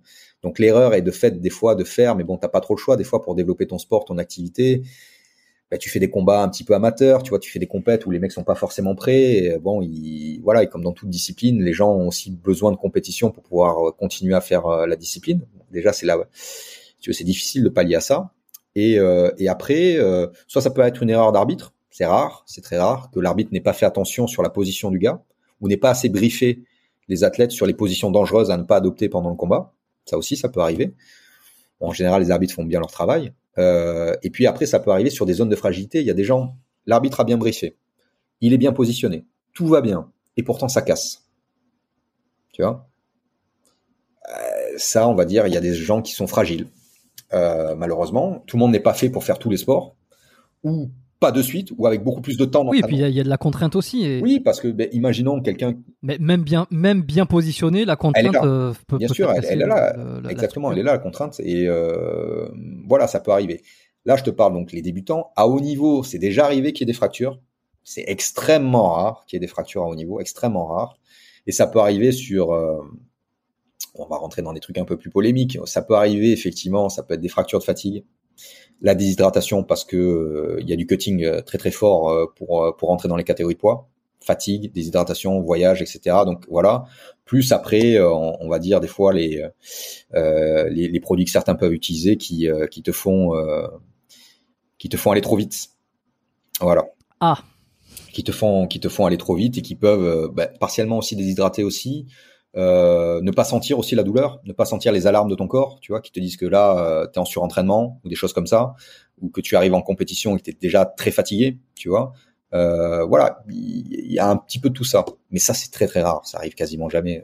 J'en ai vu deux dans, dans toute ma carrière, et bon, pas directement, hein, c'est deux sur toutes les compétitions qui existent dans le monde, tu vois. Euh, et effectivement, il y avait un petit peu ce profil-là, quoi. C'était des mecs qui avaient cuté pas mal de poids, euh, des fois jeunes aussi, euh, donc là, voilà, qui arrivent pas et qui arrivent de nulle part et qui sont très très forts, quoi. Euh, voilà. c'est euh, mais si tu vas au niveau c'est quasiment ok non si si ça quasiment inexistant euh, les blessures graves après il y a toujours des, des petites déchirures mais comme dans tous les sports hein, je veux dire quand tu es à fond euh, tu sors pas forcément indemne ça, ça reste un combat hein, donc des fois les, les, compétitions sont dures quoi hein, pour le corps tu mets des fois du temps à récupérer quoi est-ce qu'en tant que kiné, toi, as, tu t'es pas spécialisé euh, pour ceux qui font du bras de fer euh, Je ne sais pas si euh, la, clientèle est assez grande. La clientèle Est-ce que je sais pas, tous ceux qui font du, bras de fer, ils, viennent chez toi? Après, non. Bah là, déjà, déjà, je suis en Belgique. Il y a beaucoup moins d'athlètes qu'en France. Après, peut-être que ça viendra. Après, je serai peut-être le spécialiste du bras de fer en France pour, pour en tant que kiné, si tu veux. Mais mais euh, non, j'en ai pas. Après, j'ai forcément des gens, effectivement, euh, déjà par rapport à ma position, déjà d'athlète, de dirigeant, etc. Il y a beaucoup de gens qui viennent me demander des conseils, que ce soit pour la récup, l'entraînement, etc. Donc moi, moi, je les donne, il n'y a, y a, pas de problème, mais j'ai pas de patientèle là-dessus. Et en plus, euh, moi personnellement, je me suis pas encore spécialisé dans le sport par rapport à ma discipline, parce que, euh, comme je te disais en off, je me suis mmh. laissé, euh, si tu veux, le maximum. J'ai fait passer mon métier à, après mon sport. Je me suis laissé le maximum de temps libre, tu vois, et de et, et moins de fatigue possible dans mon métier. Parce qu'un métier comme comme tu sais le tien, ostéo et moi, on travaille avec nos mains. Mon sport, c'est mes mains aussi. Donc si derrière j'ai euh, des grosses journées, euh, je travaille avec des sportifs qui sont, avec, je le sais, je suis sportif, qui sont exigeants, qui te demandent d'être là. Moi, je préfère travailler avec du sédentaire. C'est plus simple, tu vois, en termes d'engagement physique tu vois, personnel. Si demain je vais être kiné d'une équipe euh, de rugby pro et que j'ai que des mecs de, de 110 kilos euh, euh, à manipuler, à masser, etc., la fin de la journée c'est pas la même pour moi. Hein. Si derrière je dois faire deux heures d'entraînement intensif et me tuer les avant-bras, le lendemain la journée va être très compliquée pour moi, tu vois. Tu vois, donc il y a, cette notion-là. Du coup, c'est pour ça que je me suis pas vraiment axé, malgré que je sois très intéressé dans le sport. Je m'y connais en kiné du sport parce que déjà on l'étudie en, cours et que moi ça m'intéresse mais je me suis pas spécialisé de là-dedans et j'ai pas voulu travailler là-dedans exprès pour me laisser le maximum. Tu vois, je fais de la entre guillemets, je suis dans un service de rhumato euh, physio, donc je fais de la kiné un peu plus classique, et de l'autre côté, je fais de la de la pneumo. Pourquoi? Parce que là, c'est pas physique du tout, tout simplement. J'ai, si tu veux, j'ai choisi ce, ce secteur-là parce que ça me donne. Si tu veux, je fais moitié moitié. Je fais plutôt de la kiné conventionnelle, rhumato physio, donc là, il y a il y a de la mob, euh, il y a, il y a, il y a, il y a tu vois, de la, il y a du massage, il y a du MTP, tout ce que tu veux. Donc il y a quand même du travail un peu physique. Il y a tout ce qui est exercice, mobilisation, tout ce que tu veux, tout ce que, tout ce qui est un peu, on va dire, tout ce que les gens peuvent imaginer quand ils vont chez le kiné. Mais après les, les kinés, tu vois, il y a autant de spécialités que de spécialités de médecine, tu vois, quasiment. Tu vois, tu peux, tu peux faire que de la pédia, tu peux faire que de la neuro, tu peux, tu peux faire que de la respi. Et moi, si tu veux, j'ai fait moitié-moitié parce que c'est quand même plutôt cette kiné-là qui m'intéresse. Tu vois, la kiné du sport, la physio, la rhumato, ça m'intéresse. La traumato. Euh, et après, j'ai fait de la pneumo parce que j'ai voulu scinder, si tu veux, mon planning en deux, en disant je vais faire une moitié pneumo parce que c'est plus cool. Tu vois, c'est moins moins physique. Je suis plus dans, tu vois, je fais tout ce qui est test d'effort, test respiratoire, Euh, voilà, c'est voilà, tu fais de la tu fais de la reva derrière. Donc t'es es plus en train d'installer des gens, de leur expliquer des choses, de faire un peu plus de technique, tu vois, de de, de, de paramétrer des tests, etc. Et là, au niveau euh, au niveau fatigue physique, musculaire, au niveau des mains et des avant-bras, ben, là, je me repose en fait. Et si tu veux, pour tenir des journées complètes, si je faisais exclusivement, si tu veux, de la traumato, etc., ou du cabinet avec exclusivement des sportifs, ça serait plus compliqué en fin de journée, physiquement.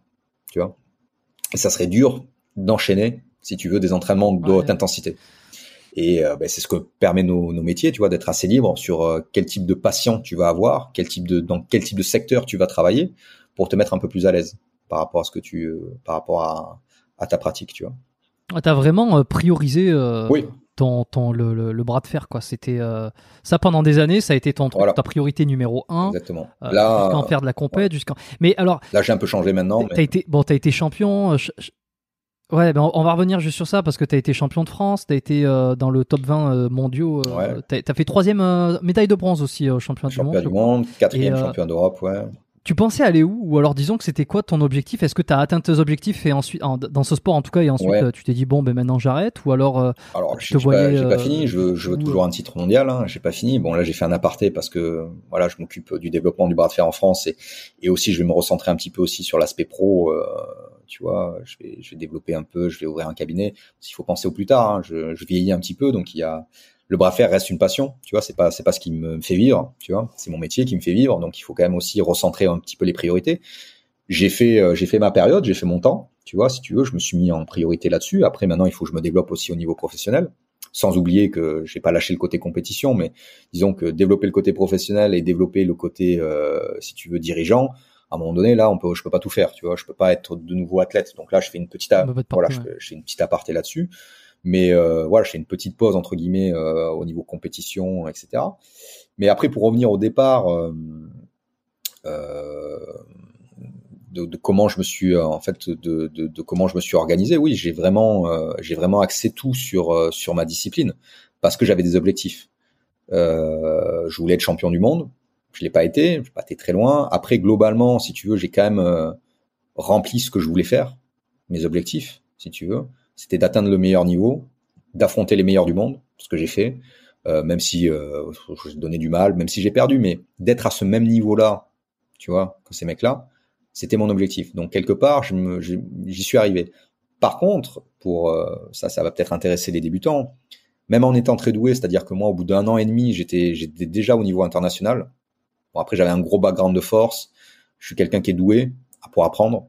Euh, j'ai cette qualité-là aussi euh, d'apprendre assez rapidement. Après, j'étais très bien entouré aussi, comme je t'ai dit, avec euh, donc Bruno Saint-Val qui m'a beaucoup aidé. Puis après, tous mes partenaires d'entraînement qui venaient des pays de l'Est, qui en avaient fait énormément dans leur pays, qui m'ont apporté, si tu veux, cette leur manière de travailler, tu vois l'école bulgare, l'école ukrainienne, tu vois l'école l'école roumaine aussi, qui m'ont beaucoup aidé à progresser. Donc si tu vois en étant bien entouré avec un voilà, j'avais les bons profs et j'étais le bon élève. Donc forcément ça va vite. Euh, voilà, après des fois tu peux être bon élève et t'es pas encadré comme il faut, donc tu prends du temps. Et en plus j'avais un background si tu veux sportif dans d'autres disciplines qui m'a permis d'aller vite. Et puis un background professionnel en tant que kiné qui te permet aussi de de voir plus vite la subtilité de ce sport-là. Donc ça m'a permis quand même d'a- d'aller relativement vite. Euh, et donc mes objectifs euh, étaient forcément le très haut niveau. Je voulais arriver à ce niveau-là. Mais au départ, en fait, les, premiers mois, même si ça allait très vite pour moi, je m'en suis un petit, j'étais un petit peu découragé dans le sens où ça allait pas aussi vite que je, pensais.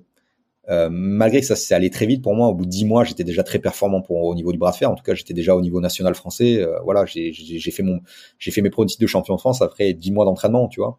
Bon, le niveau en France était pas bon. Maintenant, maintenant, il commence à être élevé, mais à l'époque, il était déjà un peu moins élevé que, maintenant. Mais bon, c'était déjà ça. Avec seulement dix mois d'entraînement, euh, c'est déjà pas mal. Euh, mais au tout début, on va dire les cinq, six premiers mois, parce que ça évolue doucement. euh, Je m'entraînais donc avec Bruno Saint-Val, qui est un vétéran de ce sport-là, qui avait quasiment 50 ans, qui était plus léger que moi, en plus en poids, et je le bougeais pas, quoi. Et, et je me suis dit, waouh. Euh, et moi, je regardais le très haut niveau, c'est ça que je voulais. Je dis, Pro, si j'arrive même pas à battre un vétéran de 50 ans qui a juste le niveau euh, français, même si c'était un très bon niveau quand il était euh, jeune, il a été déjà champion de France toute catégorie, etc. C'était quand même un mec fort en France, quoi. Il a fait quelques quelques quelques compétitions à l'international aussi. Mais euh, je me suis dit, c'est pas fait pour moi en fait. Peut-être que je, ne, je, je, suis pas assez doué en fait pour arriver à ce niveau-là. Ces mecs-là sont trop forts, quoi. voilà. Mais j'aime bien ce sport-là et j'y suis resté, si tu veux. Et ça, c'est le message que je veux faire passer. C'est un sport qui met du temps. Même si on est doué, ça met du temps. On a, il y a une frustration au départ de pas aller aussi vite qu'on veut. Alors que moi, c'est aller relativement vite. Hein. Comme je t'ai dit, au bout de dix mois, il y a des gens, ça met deux, trois ans avant que tout se mette en place pour réellement qu'ils exploitent leur potentiel. Tu vois, c'est un sport qui prend du temps pour être appris réellement. Euh, comme tout sport de combat en fait, hein, euh, qui prend qui prend du temps. Et, euh, et donc j'ai une période où je me suis démotivé entre guillemets. Je me suis dit, ah, ouais, je rêve trop grand en fait. Tant pis. Mais j'aime bien, j'ai une bonne ambiance, j'ai des amis, ça se passe bien. J'ai plaisir à aller m'entraîner parce que c'est d'abord ça le sport, c'est le plaisir de retrouver des gens, le plaisir de l'entraînement, le plaisir de retrouver tes amis à l'entraînement. J'ai continué, j'ai persévéré en me disant, t'as vu trop grand, euh, en gros. Euh, et puis en fait, si tu veux, après 8-10 mois, tout a commencé à se mettre en place, si tu veux. Voilà, toutes, euh, toutes les chaînes musculaires se sont connectées. J'ai pu avoir accès vraiment à, à ce que j'avais, euh, la force que j'avais. Les renforcements spécifiques se sont mis en place. Ça allait quand même très vite parce que je te dis, comme je te dis, c'est 2-3 ans. Euh, et j'ai commencé direct à gagner mes premières compétitions et j'avais été même le premier surpris en gagnant mes premières compétitions. En gagnant des mecs même que je regardais en vidéo, je dis putain mais je les ai battus et waouh. Et je pensais ne pas être prêt.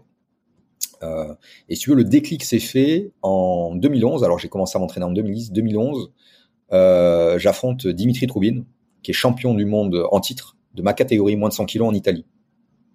Donc je fais deuxième, donc il gagne la catégorie, je fais deuxième. Mais je fais un match de 40 secondes contre lui, tu vois. Tout le monde me, personne me connaît. Alors lui c'est la, c'est la grande star, tu vois. Personne. Moi j'arrive, c'est ma première grosse compétition internationale. J'arrive, je le tiens pendant 40 secondes et je suis le premier sur. Je me souviens encore, c'est un truc qui m'a marqué. Moi, pendant le match, j'hallucinais en fait parce que c'était un mec, euh, voilà, que que t'admires. Et j'étais moi quand je suis arrivé face à lui, je me dis, si je tiens une demi seconde, c'est bien, tu vois. Et je le tiens. On fait un gros match énorme, tu vois. Euh, il, ça, ça fait une faute, ça, ça restart. Son entraîneur, il était, qu'il vient du Kazakhstan. Le Kazakhstan, tu vois, le, le bras de fer, c'est quand même un sport assez assez populaire et c'est un sport. Euh, voilà, encadré, etc. Et voilà, et, et, et du coup, ce jour-là, si tu veux, déjà, je me suis fait un petit nom, tu vois, parce qu'on a dit waouh, c'est qui ce Français euh, qui débarque, tu vois. Euh, L'outsider qui débarque. L'outsider qui débarque. Et moi là, je me suis dit ok, c'est possible. Tu vois. Là, ce jour-là, j'ai dit ok, il y a moyen. En fait, je suis pas, suis, pas si nul que je le croyais. Tu vois. Je peux, je peux aller à ce niveau-là. Euh, et, mais même après, ça m'a mis énormément de temps. C'est-à-dire que tu arrives là, tu te dis ok, et après il te faut trois, quatre ans pour pouvoir vraiment concurrencer ces mecs-là. Parce qu'après, ça se joue dans le détail après le haut niveau. Tu vois. C'est-à-dire, ok, tu lui donnes du mal, mais entre lui donner du mal et le battre, il y a encore beaucoup. Et ce dernier pourcentage-là, comme dans tous les sports de force, si tu veux, tu arrives à certains stades et après, chaque fois, c'est du, c'est, c'est tout petit. Chaque année, tu progresses un tout petit peu, tu vois, et tu te rapproches tout doucement euh, de ces niveaux-là, quoi. Et euh, ouais, c'est à partir de là. Donc très tôt, en fait, je me suis rendu compte que je pouvais avoir le potentiel, mais de là à aller faire les médailles au championnat du monde entre 2011, il m'a fallu 2015. Voilà.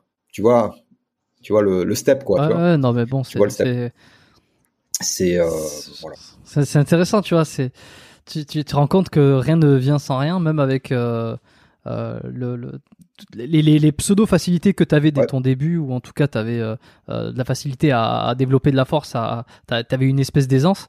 Ça t'a pris un certain temps.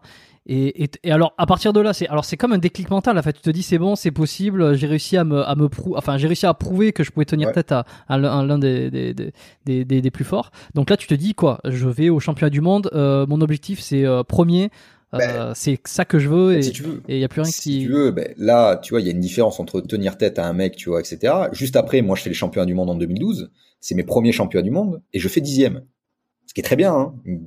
top 10, c'est super, tu vois, pour une première participation, c'est top, tu vois. Euh, mais c'est lui qui gagne, tu vois, la compétition. Voilà. Oui. Où il fait deuxième. Non, il gagne. Il gagne cette année-là. Euh, où il fait deuxième, je sais plus. Euh, bref, tu vois, si tu veux, je lui ai donné du mal. Tout le monde arrive. On me connaît même au championnat du monde. Alors c'est mon premier parce que tout le monde a vu la vidéo. Tout le monde sait que je suis champion du monde. On dit ah tiens, il y a un nouveau Français qui est là. Attention, tu vois. Donc ça fait plaisir et en même temps, euh, tu, tu, tu vois tout le travail qu'il y a à faire, tu vois.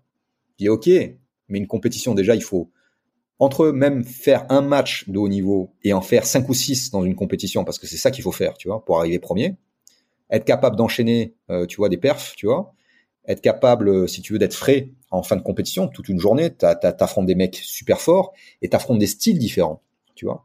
T'adapter au style des mecs, t'adapter, etc., etc. Ça, ça prend des années, tu vois. Et, euh, et de, de, passer de dixième à troisième, voilà, il t'a fallu quatre ans, quoi. Voilà. Tu vois, c'est euh, alors que moi, quand j'ai fait et là de trois, troisième à premier, euh, troisième à premier, euh, voilà, des fois ça arrivera jamais. C'est possible que ça n'arrive jamais. Tu vois, c'est toi, c'est pas dans la bonne, c'est pas la bonne génération. Tu vois, ceux qui étaient dans les mêmes générations que je sais pas, Devon Larat, John aux États-Unis, et, voilà, ils espéraient peut-être premier, ils l'ont jamais été. Tu vois, alors que les mecs étaient sûrement très très forts. Tu vois. Ça dépend aussi, tu sais, tu as, tu as pareil dans d'autres sports. ben les mecs, les, enfin, on va prendre le rôle exemple de Teddy Riner, tu vois les mecs qui font du judo et qui ont été sous, sous le règne de Teddy Riner, compliqué, hein. Compliqué d'être champion de France, tu vois. oui, c'est pas de chance. Pas de chance, tu vois. Alors que les mecs sont. Bah, c'est comme, euh, c'est comme quand t'es contre Nadal euh, à Roland Garros, quoi. C'est, c'est pendant la mauvaise période. Voilà, t'es, dans la mauvaise période, tu vois. Peut-être que si t'étais euh, né dix ans plus tôt, avec le potentiel que t'avais, t'aurais été champion de France, champion du monde, j'en sais rien. Mais là, t'es tombé sur Teddy Riner. Et là, Teddy Riner, il a pris toute la lumière en mm. France, quoi, tu vois. Et t'as sûrement des mecs qu'on connaît pas d'ailleurs, hein, qui sont sûrement très forts derrière, mais tu les connais pas parce qu'il y a Teddy Riner, quoi. Euh, voilà. Donc des fois, même entre troisième et premier, peut-être que ça n'arrivera jamais, tout simplement. Mais euh, voilà. Mais t'y crois Oui, oui. Moi, je sais que je peux le faire, tu vois. Après, euh, après une compétition, c'est une compétition. Voilà, il y a plein de paramètres que tu que tu gères pas entre guillemets, c'est-à-dire le tableau. Est-ce que tu as un tableau favorable? Est-ce que tu vas avoir des adversaires qui te correspondent au niveau du style? Est-ce que tu vas arriver suffisamment près le jour J? Tu peux être très fort toute l'année et être jamais arrivé top top au championnat du monde parce que parce que tu as X facteurs qui peuvent rentrer en jeu en fait là-dedans. Euh, ou euh, tu deviens tellement fort, tu vois, au-dessus du lot que peu importe ce qui arrive, euh, tu vas gagner. Ça arrive, hein, il y, a, y, a, eu des mecs dans certaines catégories qui ont tellement survolé leur, leur catégorie de poids que quoi qu'il arrive. Et puis même en championnat du monde, tu peux être extrêmement préparé, tout ce que tu veux, euh, et tu peux faire, euh, tu peux te faire éliminer sur des soit des erreurs d'arbitrage parce que ça peut arriver des erreurs d'arbitrage. Tu peux te faire éliminer sur des, des fautes que que t'as fait bêtement, tu vois, et tu peux sortir d'une compétition à cause de ça, alors que tu dominais ta ton match. Euh, moi, ça me euh, ça me rappelle un petit peu ça. J'ai déjà bah, euh, oui, même au championnat du monde, je pense que j'aurais pu finir deuxième. Euh, tu vois, pas premier, le premier était au-dessus, mais deuxième, je perds, je perds la demi-finale sur double faute, alors que je domine, tu vois, euh, contre le Polonais, tu vois. Bon, c'était un match qui allait être difficile. Je sais pas qui c'est qui allait gagner, mais j'étais quand même plus à l'aise que le Polonais. Mais bon, ok, je me fais éliminer sur double faute. Bon, déjà, ça peut être un exemple. au championnat d'Europe aussi, je fais quatrième. Je perds contre l'Ukrainien alors que je le domine au départ. il revient dans le match parce que je fais une erreur, tu vois, de placement. Je laisse se revenir, j'étais un peu trop confiant. Et là, au lieu de faire une faute tactique pour qu'on recommence, je la fais pas, alors que normalement j'aurais dû la faire. Et je pense que si on refait un rematch, c'est sûr que je gagne, tu vois. Je refais pas la deux fois la même erreur, tu vois. Parce qu'en plus, je l'ai pris en backstage après, tu vois, en side. Euh, voilà, j'étais meilleur que lui, tu vois. on n'était pas loin non plus, hein, c'était des matchs serrés, mais je pense que j'aurais pu l'avoir. Donc là, je fais 4 parce que je, je rentre pas. Lui, il va en demi, il gagne la demi, il fait la finale, tu vois. Bon, il finit deuxième. Mais potentiellement, ce jour-là, je peux faire deuxième, en fait. Puisque si lui a fait deux, logiquement, je, devais faire deux, tu vois. Euh, mais euh, j'ai mal géré ce combat-là. Tout est possible en compétition. C'est compliqué de, de, de, dire que tu vas faire premier, euh, à moins d'être vraiment au-dessus du lot, ce qui est pas, ce qui est pas mon cas, tu vois. Ce qui est pas mon cas, tu vois. À ce niveau-là, euh, je sais que je peux accrocher, voilà, mais, mm. mais, mais voilà, je sais que c'est possible. Après, il faut. Et tu parles pas, tu, tu parles pas mal de, de c'est quoi Kazakhstan, euh, Roumanie, euh, Ukrainien. Euh, j'ai l'impression que les grosses nations, c'est ces nations-là. Hein. Il y a des nations de l'est. Hein. Ouais, les, les, gros pays, c'est ça. Ouais, c'est Russie, Géorgie. Est-ce que ça s'explique ça? C'est dans les mentalités Ça s'explique de. Il y a plein de paramètres. Effectivement, il y a la culture. Effectivement, les sports de force sont, sont des sports qui sont valorisés. Qui ce n'est pas le cas en, en Europe, en Europe de l'Ouest, si tu veux. Les sports qui sont valorisés, par exemple, on va prendre l'exemple de la France, mais c'est plus les sports collectifs, les sports d'adresse qui sont des sports valorisés, que ce soit à l'école, que ce soit dans les médias. Les sports de force, on va dire, c'est euh, c'est pas valorisé dans le dans l'inconscient collectif et en plus au niveau médiatique, c'est des sports réservés, euh, c'est des sports dangereux, c'est des sports de bourrin, c'est des sports qui même pour les enfants qui ne qui ne vont pas, si tu veux, euh, euh favoriser le développement de l'enfant. Ah, c'est dangereux, il va, il, ça va limiter sa croissance. Enfin, il y a, il y a plein d'idées reçues là-dedans qui font que si tu veux en Europe de l'Ouest, c'est pas trop valorisé. En Europe de l'Est, au contraire, c'est valorisé, même chez les femmes. Euh, tu vois, c'est pas chez une femme de l'Europe de l'Est qui fait un sport dit d'homme viril, elle va pas être jugée pour ça. On va pas dire tiens c'est un garçon manqué, euh, voilà. Vois, il y a plein de préjugés qui sont moins véhiculés dans ces pays-là. La population adhère beaucoup plus au sport de force, c'est-à-dire que et ça attire les sponsors derrière aussi, c'est-à-dire que moi j'étais au Kazakhstan, euh, tu avais euh, le, le, champion de, olympique d'haltérophilie qui était en, en, écran géant euh, partout et qui faisait la pub pour Toyota, tu vois, pour une voiture Toyota. En France, un sportif qui veut faire une pub pour pour ce genre de truc, c'est un footballeur, un rugbyman et Teddy Riner, mais c'est l'exception, c'est l'exception en judo parce que il y a à part lui, il y a personne quoi si tu veux, c'est des voilà en parce que le judo est un cas particulier en France qui a été euh, quand même pas mal développé euh, dans les écoles, etc. et qui a eu euh, bon, le judo c'est le c'est un cas particulier pour le pour l'aspect français. Donc si tu veux, donc les athlètes comme ça, les sports de force sont valorisés. Euh, la population s'identifie à ça. Ils sont très contents d'avoir entre guillemets un athlète fort ou d'avoir l'homme le plus fort du monde dans leur pays. Enfin, tu vois, en France, il y aurait l'homme le plus fort du monde serait français. Les Français, on en a rien cirer, tu vois. Pas très peu, tu vois. Euh, tu vas en Pologne, par exemple, euh, voilà, ou un truc comme ça, ils sont très fiers d'avoir que l'homme le plus fort du monde soit polonais, tu vois. Et donc du coup, forcément, comme les gens s'identifient, les sponsors peuvent utiliser l'image de l'athlète, l'athlète a des retombées, euh, comme l'athlète gagne sa vie, les gens se disent tiens moi aussi je veux faire ça. Enfin tu sais c'est le système du sport quoi, hein, tu vois c'est c'est un peu ça. Euh, donc tu as cet aspect culturel où les sports de force sont pas vus de manière péjorative. Et, euh, et après, tu as l'aspect institutionnel. C'est-à-dire que comme euh, comme l'État est derrière, l'État donne des moyens, les les disciplines sont mieux cadrées. Il y a une base, euh, si tu veux, euh, démographique qui pratique, un, qui est plus grande. Donc du coup, ça se développe mieux, tout simplement. Euh, voilà, je pense pas qu'il y a un aspect génétique, tu vois, là-dedans. Parce qu'il y en a beaucoup qui disent, oui, bah là-bas, peut-être qu'il y a un aspect génétique, j'en sais rien. Mais euh, je pense que c'est d'abord et avant tout un aspect culturel et un aspect derrière. Est-ce qu'il y a de l'argent dans ces sports-là? Est-ce que l'État est derrière ou pas? Et qui fait que voilà, il y a plus de gens qui pratiquent. Donc, comme il y a plus de gens qui pratiquent, le sport est valorisé. Donc, forcément, tu trouves des champions, tout simplement. Si demain en France, euh, euh, il y a 150 euh, 000 personnes qui font du bras de fer, je pense qu'on pourra très, très, on pourra concurrencer les Russes et les Kazakhs dans toutes les catégories. Il n'y a pas de problème, tu vois.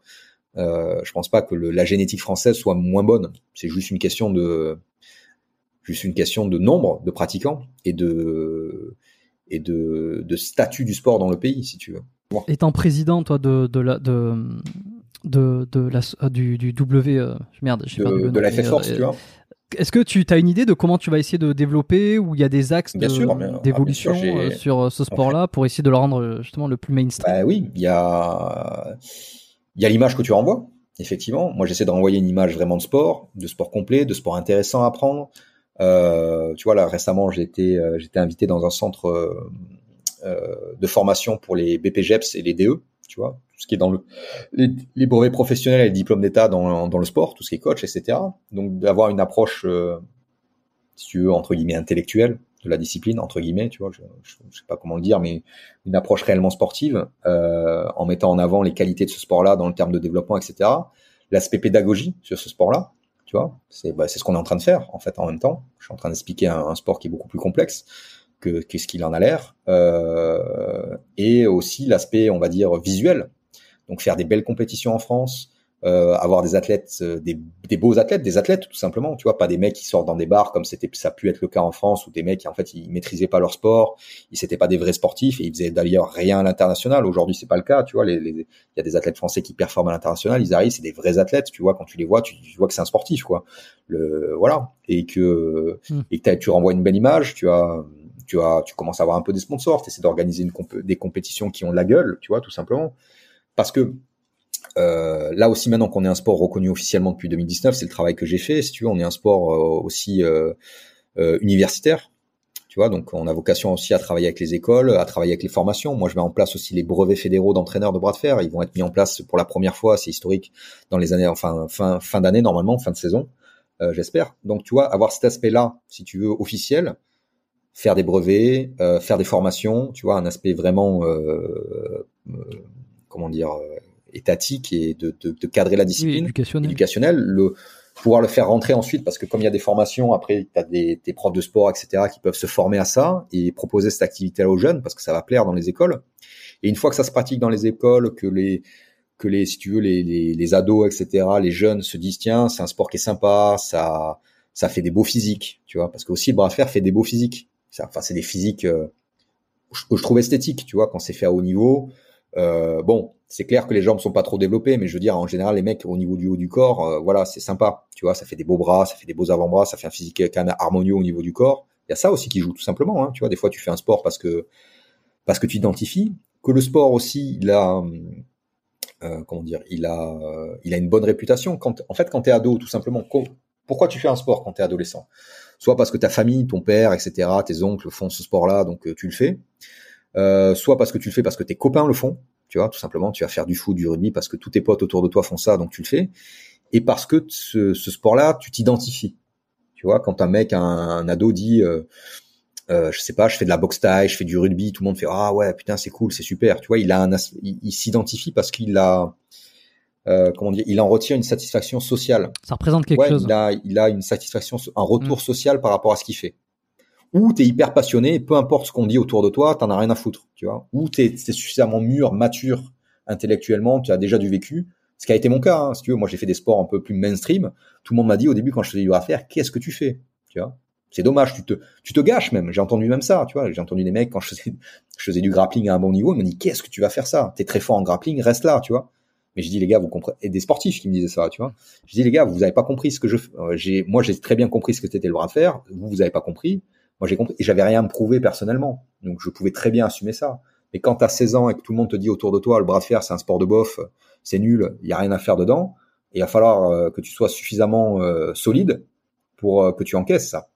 Par contre, si demain le bras de fer, on dit ah putain, si tu fais du bras de fer, c'est cool, c'est sympa, putain, j'ai vu ça à la télé, ah ouais, waouh, putain, et puis tu bats tout le monde à la récré au bras de fer, bon même s'il faut pas trop le faire d'ailleurs ça, parce que c'est quand même c'est pas une bonne idée, parce que tu peux te faire mal tout simplement, ou tu peux faire mal aux autres.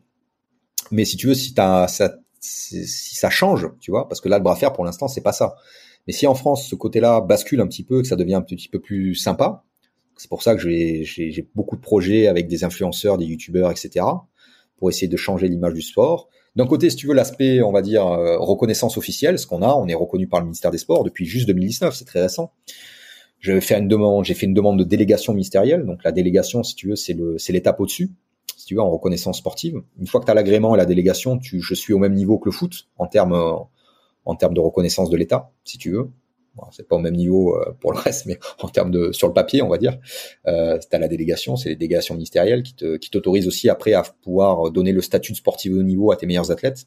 Tu vois, tout ça arrive, tu vois. Donc ça c'est le côté euh, le côté officiel, les formations, ce que je te disais avant, et après le côté pédagogique qui va avec euh, si tu veux, la promotion du sport, les réseaux sociaux, euh, les chaînes YouTube, euh, euh, faire du contenu sympa. Bon, je, sais pas si tu as pu le voir, ce que j'ai fait, les, enfin les documentaires, mes vidéos at, light, pardon. Tu vois, tout ça, ça aide. Tu vois, je sais qu'il y a beaucoup de gens qui sont venus au bras de fer par rapport à ce que j'ai fait.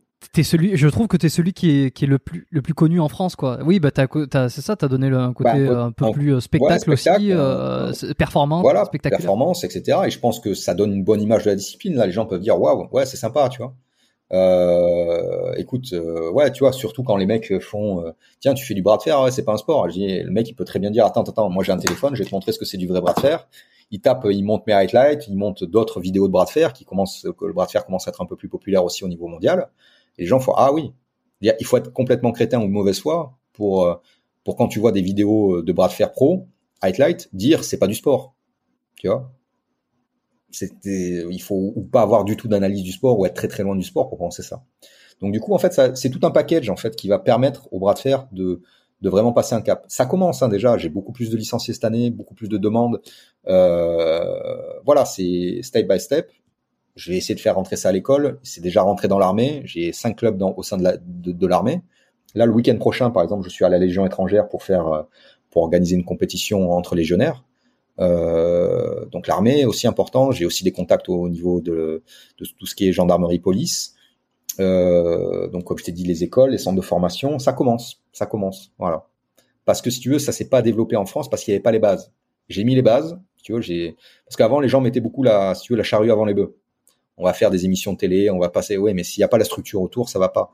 Aujourd'hui, on a un site internet qui est super performant, qui met en avant la discipline. Toutes les informations sont accessibles. Euh, il y a du contenu, il y a des chaînes YouTube en français, ce qu'il n'y avait pas avant. Euh, donc euh, Bras, de fer, Bras de fer sportif, qui est la chaîne YouTube de référence en France. Il y a France avant wrestling. Il y a ma chaîne YouTube également. Bon, je, je, suis pas trop présent sur YouTube. Je préfère faire du contenu avec d'autres personnes parce que moi j'ai pas le temps pour ça. Euh, si tu veux, c'est un tout que je mets en place. Bon, je suis pas tout seul, même si je suis quand même la locomotive de ça, mais il y a des gens autour de moi qui m'aident. Euh, et, euh, et voilà, je pense que avec tout ça, le bras de fer peut aller dans le dans le bon sens parce que je pense qu'il y a un gros potentiel de développement là-dessus. C'est un sport qui coûte pas cher, c'est un sport qui peut se faire partout, euh, et c'est un sport qui est ludique aussi. Voilà, en plus, en plus d'être un sport d'affrontement, etc., qui demande, voilà, qui est, c'est un sport de combat. Il faut aimer le combat, mais c'est aussi un sport ludique. On s'amuse en fait en faisant du bras de fer. Il y a et tu apprends toute ta, tu apprends toute ta vie au bras de fer. Tu apprends toute ta vie. Moi, j'étais avec euh, bah, John Brezenc. Bon, c'est la légende si tu veux de la discipline. J'y étais là ce week-end-là avec lui en, en Roumanie.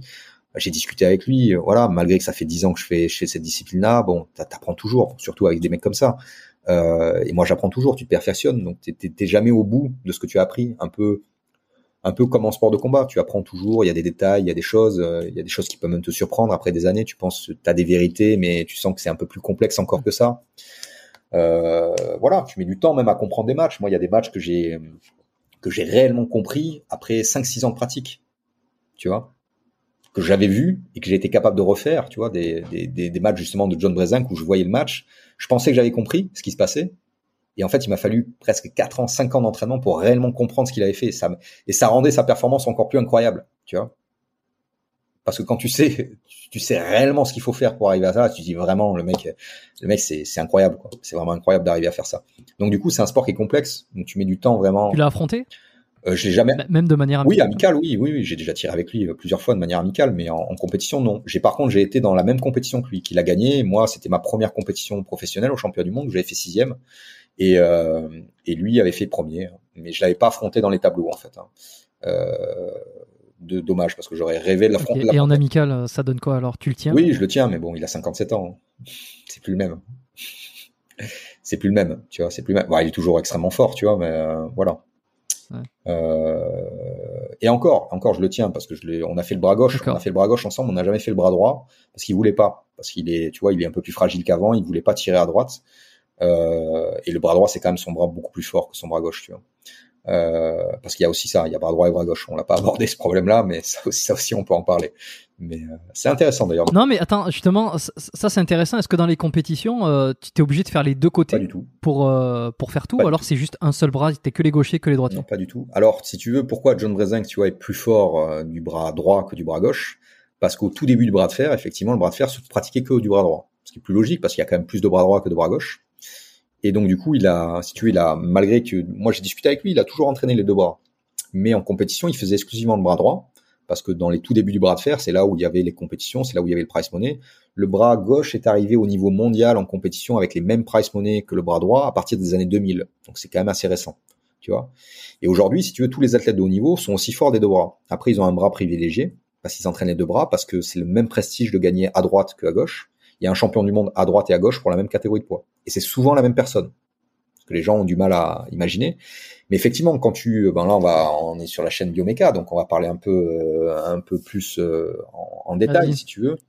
Fais-toi plaisir. Effectivement, quand tu, euh, quand tu pratiques le bras de fer, c'est, tu vois, tu es de ton bras dominant, tu vas être beaucoup plus à l'aise de ton bras dominant, que tu sois gaucher ou droitier, dans l'apprentissage au départ. Après, avec le temps, ton bras dominant peut rester ton bras favori, mais euh, ton bras non dominant peut très bien apprendre les choses. Parce que si tu veux, la, la composante de force, si t'as pas fait de sport asymétrique avant de faire le bras de fer, si t'as pas fait de tennis ou que sais-je encore, tu vois, de sport asymétrique, normalement, tes deux bras ont la même masse musculaire, à peu près, un tout petit peu légèrement le bras droit parce que c'est ton bras, imaginons que ton bras dominant, voilà, un petit peu plus parce que tu l'utilises un peu plus, mais globalement, quand tu fais des mesures des deux bras, globalement, les bras sont les mêmes en termes de volume, de masse, enfin, tu vois, de, ouais, de masse musculaire. Logiquement, les fibres musculaires sont les mêmes puisqu'on est sur le même individu. Donc, tu n'as pas de différentiel de fibres musculaires, tu vois, donc de qualité de fibres musculaires que tu as pu développer sur tes muscles. Pourtant, ton bras dominant va être beaucoup plus performant au bras de fer que ton bras non dominant. Comment ça s'explique? Ça s'explique par la, par, euh, si tu la coordination neuromusculaire, tout simplement ton bras dominant, il est coordonné, tu lui apprends un truc, c'est plus facile, c'est plus simple. Par contre, derrière, quand tu vas faire un entraînement spécifique de bras de fer, bah, tu vas, si tu es au début, tu vas progresser beaucoup plus rapidement à droite, mais petit à petit, ton bras gauche va venir. Surtout si tu l'entraînes de manière égale, voire euh, si tu essaies de compenser, de l'apprendre un peu plus. La coordination va arriver, la coordination neuromusculaire va arriver. Et donc ton bras gauche peut arriver à même hauteur que ton bras droit, voire des fois le dépasser, ce qui est mon cas. Je suis droitier de base, mon bras le plus fort c'est le gauche. Ça n'a pas été le cas au début. Et là, comment ça s'explique? Ça s'explique de plusieurs manières. Il y a deux choses dans mon cas. Il y a la, première chose qui, peut être pour tout le monde, en fait, c'est-à-dire que ton bras gauche, tu l'entraînes, effectivement, mais ton bras gauche, tu l'entraînes de la même manière que ton bras droit, mais ton bras gauche reste ton bras gauche. Donc, il n'est pas dominant. Donc, dans la vie de tous les jours, tu ne l'utilises pas. Pas autant que ton bras droit. Donc, il se repose plus facilement que ton bras droit. Il se fatigue moins. Il est moins sujet au surentraînement. Donc, il se repose mieux. Donc, du coup, le repos fait partie de la progression. Donc, tu arrives avec un bras gauche qui peut arriver et puis tu te blesses moins. Après, tu as l'aspect blessure. Comme ton bras droit, il est plus soumis au stress, il se blesse un peu plus. Donc quand il est blessé, ben, tu t'entraînes un peu moins à droite, tu t'entraînes un peu plus à gauche. Donc bam bam, ça monte. D'ailleurs, petit aparté, à haut niveau, quand les mecs sont aussi forts à droite à gauche, ça peut dépendre des saisons. Tu as des mecs sur une année où il est connu pour être très fort du bras droit, d'être un peu plus fort du bras droit que du bras gauche par rapport à toute sa carrière, mais euh, sur les deux dernières années, il a été beaucoup plus performant à gauche parce que quelques petites blessures à droite. Donc il a focalisé un petit peu plus son entraînement à gauche. Il a fait plus de compétition à gauche qu'à droite, malgré que le bras dominant sur toute sa carrière était plutôt le droit. Moi c'est pareil, ma plus belle médaille c'est sur le bras droit. Alors que toute ma carrière j'ai fait bien mieux à gauche, si tu veux. Mais ce jour-là, c'était le jour J, euh, mon bras gauche était un peu moins, mon bras droit était un peu moins. J'ai un peu de chance au tableau aussi. J'étais sur un tableau favorable. J'ai pas pris les gros matchs au début, j'ai pris les gros matchs à la fin. Ça aussi, ça joue. Enfin bref, il y a eu, euh, voilà. Mais euh, et si tu veux, et dans mon autre cas, si tu veux que mon bras gauche en fait a une insertion musculaire qui est plus favorable que mon bras euh, gauche une insertion musculaire qui est plus favorable que mon bras droit sur le brachio-radial.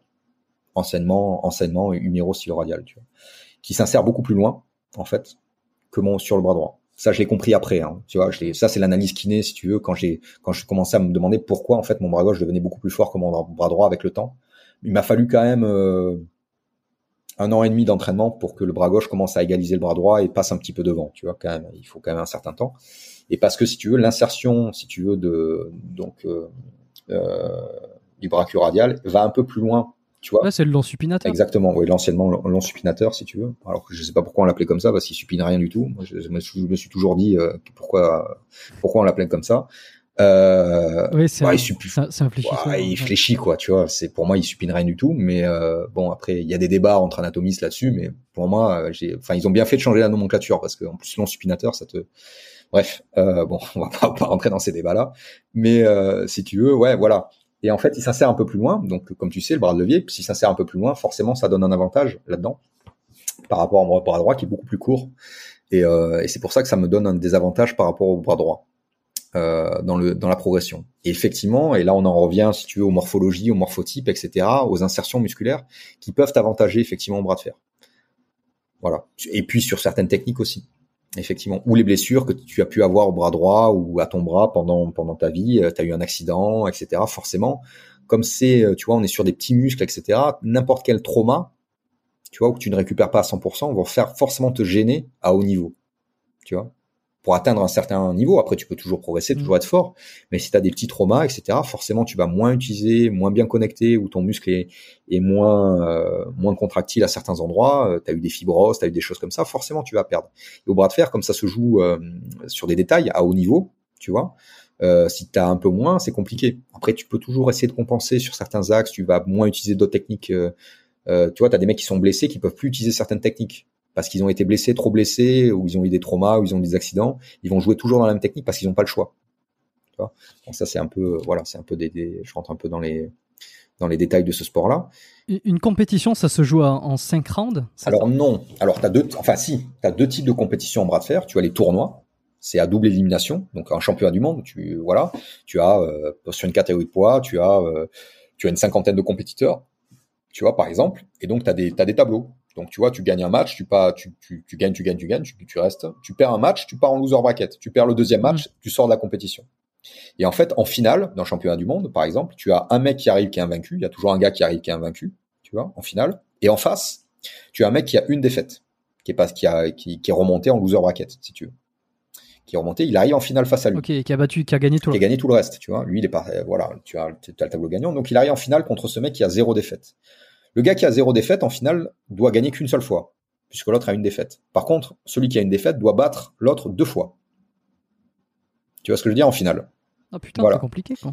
Enfin, c'est non, c'est pas compliqué, mais euh, c'est original. Et voilà, c'est le principe, si tu veux, du, du, du euh, des tableaux à double élimination, ce qu'on appelle des tournois à double élimination. C'est ça, si tu veux. En fait, le, celui qui a gagné, c'est le, c'est celui-là qui a pas, euh, qui a pas de défaite. En fait, celui qui a gagné. Par exemple, ça peut arriver très bien en finale. Moi, je suis invaincu. Toi, tu as une mmh. défaite. Ok, tu me bats. Donc, on est à 1-1-1-1. Rematch. Tu vois? Et là, si tu me bats encore, ben c'est toi qui es champion, tu vois, ou c'est moi qui est champion. Voilà. Ça, c'est le mode en tournoi. Quand tu as, quand tu as énormément de compétiteurs, c'est comme ça que tu fais. Tu fais un tournoi. Tu vas pas faire des 1 contre 1, sinon ça dure euh, jusqu'à voilà. Surtout. Et après, tu as le mode duel qu'on appelle vendetta en bras de fer, où tu vas faire des 1 contre 1, un peu un peu comme en match de boxe. Tu vas faire des rounds. Alors 5 rounds, 3 rounds, 6 rounds, tu vois, au meilleur des 6, au meilleur des 5, au meilleur des 3 ça peut faire 2 à 1, ça peut faire euh, 4 à 1 si tu fais 5 rounds, ça peut faire 3 à 3 si tu fais 6 rounds, etc., etc. Et là, ça se ça se fait plus dans les euh, euh soit dans des, des compètes pro, soit dans des open internationaux. C'est moins euh, on va dire c'est moins les compétitions officielles. Les compétitions officielles, c'est des tournois. Tu dois un titre de champion de France, un titre de champion du monde, un titre de champion d'Europe, c'est des tournois. Après, par contre, justement, on va prendre des champions du monde, des champions d'Europe dans différentes catégories ou dans les mêmes catégories ou, euh, des champions euh, toutes catégories dans certains pays, on va les faire s'affronter. Moi, ce que j'ai déjà fait en Angleterre, tu vois. J'étais invité en tant que champion de France toutes catégories, donc euh, toutes les catégories de poids. Donc il y a des Open aussi pour savoir aussi. Ouais, il y a les Open aussi. On va parler des Open, c'est-à-dire qu'on va prendre les meilleurs de chaque catégorie de poids, on va les faire s'affronter pour savoir qui est le meilleur de toutes les catégories confondues. Et des fois, il y a des surprises. Euh, c'est pas toujours le plus lourd, tu vois. Moi, en France, je suis le meilleur toutes catégories, je suis pas le plus lourd, tu vois. Je fais que 100 kilos. Euh, voilà, et tu as, tu as ça même à haut niveau. Tu as des mecs, des fois, dans des grosses compètes où il y a les mm. meilleurs du monde. Bon, c'est souvent quand même les poids lourds qui gagnent, mais des fois, tu as des surprises. C'est sur le podium, tu as un mec qui fait 85 kilos, qui finit troisième. Et derrière lui, euh, en quatrième place, tu as un mec qui en fait 150. Tu vois euh, Voilà. Et après, tu as les duels. Donc, on va faire s'affronter un champion contre un champion. L'avantage des duels, c'est que tu peux te préparer spécifiquement pour un adversaire, ce qui est plus dur en tournoi. Ok? En tournoi, des fois, tu peux perdre et ne pas avoir la possibilité de faire un rematch contre ce mec-là, tu vois, parce que tu t'es fait avoir, soit tu t'as pas utilisé la bonne technique contre ce mec-là, t'as pas pu t'ajuster à sa technique, tu t'es fait ce qu'on appelle flasher, c'est-à-dire flasher, c'est-à-dire que t'as pas fait un bon start, il t'a eu sur la vitesse, et t'as pas pu t'adapter à, à, à, cet adversaire-là. Par contre, quand tu fais un duel ou inversement, tu as un tableau très difficile, tu viens de faire trois matchs très difficiles, lui, il a eu un tableau très facile, il est frais, toi t'es pas frais, il te bat. Mais si t'es frais, tu l'aurais battu. Et là, pour éviter tous ces écueils-là, on va faire ce qu'on appelle des vendettas, des duels. Lui, il arrive frais, toi, t'arrives frais. On se dit, tiens, on fait un combat dans trois mois. Moi, je me prépare spécifiquement pour lui. Je peux adapter même mon entraînement en fonction des techniques qu'il utilise. À l'instar d'un combattant, en fait. Hein. Quand tu as des combats à l'UFC, les mecs, ils s'adaptent. Ils ont un, un, un, game plan, tu vois, hmm. un style d'entraînement qui va s'adapter à l'adversaire. On, on fait exactement la même chose en bras de fer. Tu vois? Ou comme, comme dans Rocky aussi. Oui, ou comme dans Rocky, tu vois, voilà, il va, il va s'adapter à l'adversaire qu'il va prendre. Mais euh, voilà, et tu vas arriver, donc on est frais tous les deux, il n'y a pas eu de combat avant, on s'adapte. Si au premier round, il me surprend, mais il a pas, il a pas gagné, moi je peux remer Oh, ok, finalement, tu, tu, joues un petit peu comme ça, donc je vais adapter ma technique. Par exemple, même comme Devon Larratt ou John Brezen, qui sont des mecs euh, qui s'adaptent énormément aux techniques des mecs. Tu vois, ils peuvent perdre le premier round, mais il a déjà, si tu veux, au premier round, il a pris toutes les informations qu'il lui fallait pour s'adapter à toi et pour chercher la faille dans ton jeu. Et donc, souvent, c'est des mecs qui sont très bons sur des, des 1 contre 1 et qui peuvent être des fois moins performants sur des tournois quand ils quand à chaque fois tu prends un, adversaire qui est différent. Tu vois? Et où tu dois être euh, et puis aussi en duel, mm. l'aspect euh, endurance euh, joue beaucoup plus parce qu'en duel, tu fais un match, tu as une minute de repos, tu refais un match. En compétition, c'est pas le cas. En compétition, tu fais un combat, euh, tu as 50 compétiteurs à passer, des fois ton prochain combat il est dans 20 minutes. Tu vois, parce que tout, tout le monde doit passer. Tu vois, tous les combats doivent passer, toi tu dois revenir après. Tu vois ce que je veux dire? 20 minutes, des fois une demi-heure même, quand, quand, les, quand les compétitions sont, euh, sont grandes. Euh, donc dans l'aspect duel, tu as, si tu veux, les duels, c'est une autre préparation, c'est une autre chose. Tu as des athlètes qui sont plus doués dans les duels que, par rapport au tournoi. Et, euh, et c'est pas la même chose. Et dans les duels, il n'y a pas de, n'y a pas de titre officiel. Il y a des titres professionnels, par exemple. Tu vois, t'as des, t'as des ligues pro qui remettent des, des titres de champion pour, euh, et ils fonctionnent que sur des duels, si tu veux. Mais c'est pas, pas un titre sportif officiel. C'est des, des, des organes professionnels qui te, qui te donnent des titres de champion du monde euh, par rapport à leur ligue, en fait, pro. Hein. Comme ça peut exister en boxe, par exemple, ou, ou ailleurs, quoi.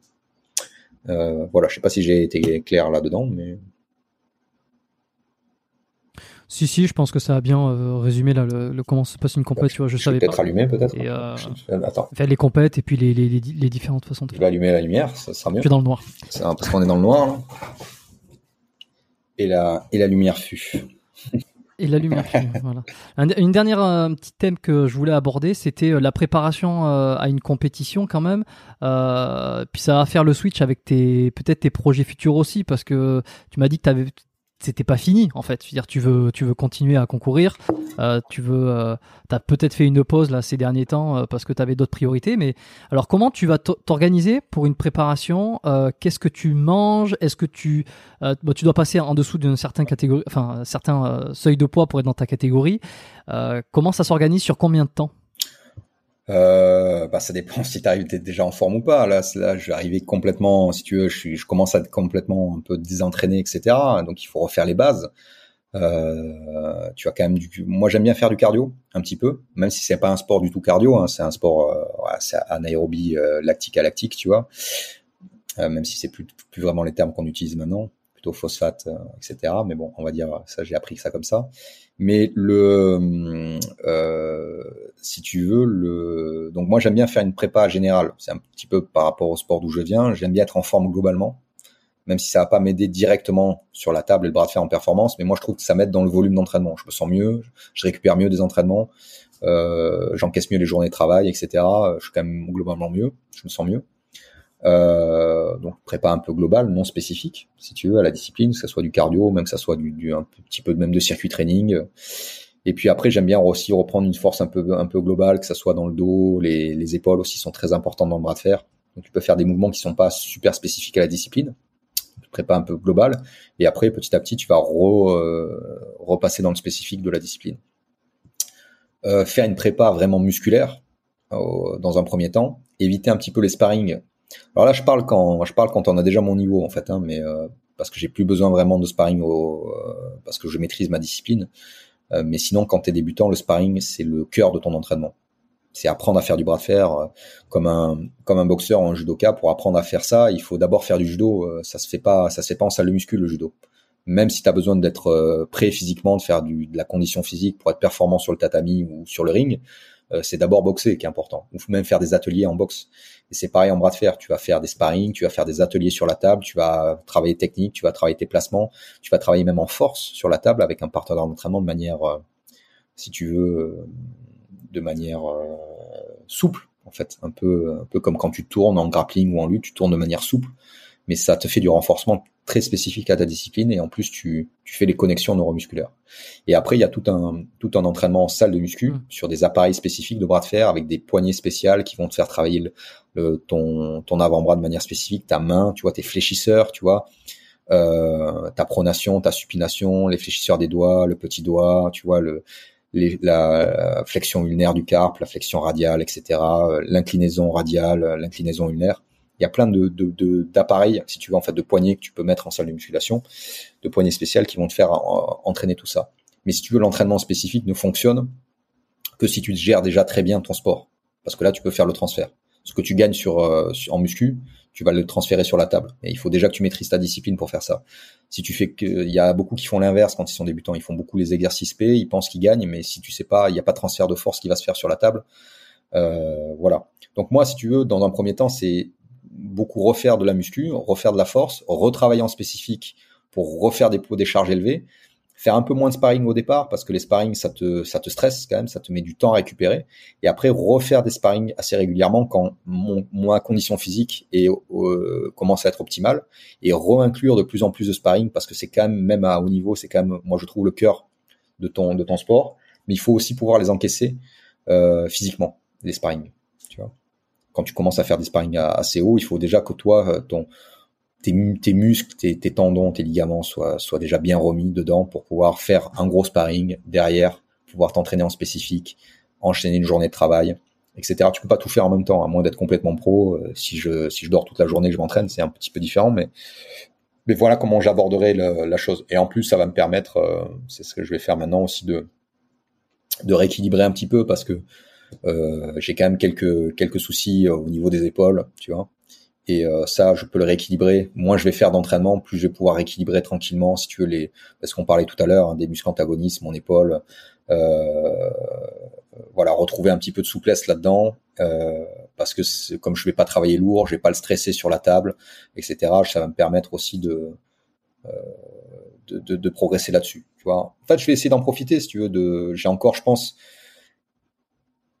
j'ai une grosse année encore à m'investir, tu vois, l'année 2022, à m'investir dans le développement du bras de fer. Si tout, tout se passe comme je l'espère, je pense qu'après, je vais pouvoir un petit peu plus déléguer euh, et pouvoir me remettre à la compétition à partir de, tu vois, de 2023. Euh, réellement, tu vois, euh, beaucoup plus, euh, beaucoup plus dans ces. Il n'y a pas de limite d'âge à ce sport? Enfin, je veux dire, non pas que t'es vieux. Pas, mais, pas vraiment en fait, pas vraiment. Une. non, au contraire en fait. Si, si c'est un sport à maturité tardive, déjà, comme tous les sports de force, hein, malgré qui, malgré que tu aies des exemples de mecs très jeunes, très jeunes, très forts, hein, euh, tu peux rester performant longtemps. Euh, parce que comme, comme tu sais, si tu veux, l'aspect force musculaire ne décroît pas vraiment avec l'âge, même elle a peut-être même tendance à augmenter. Euh, bon, elle commence à décroître après 45 ans, 40, 45 ans. Après, c'est juste la vitesse qui va un petit peu diminuer.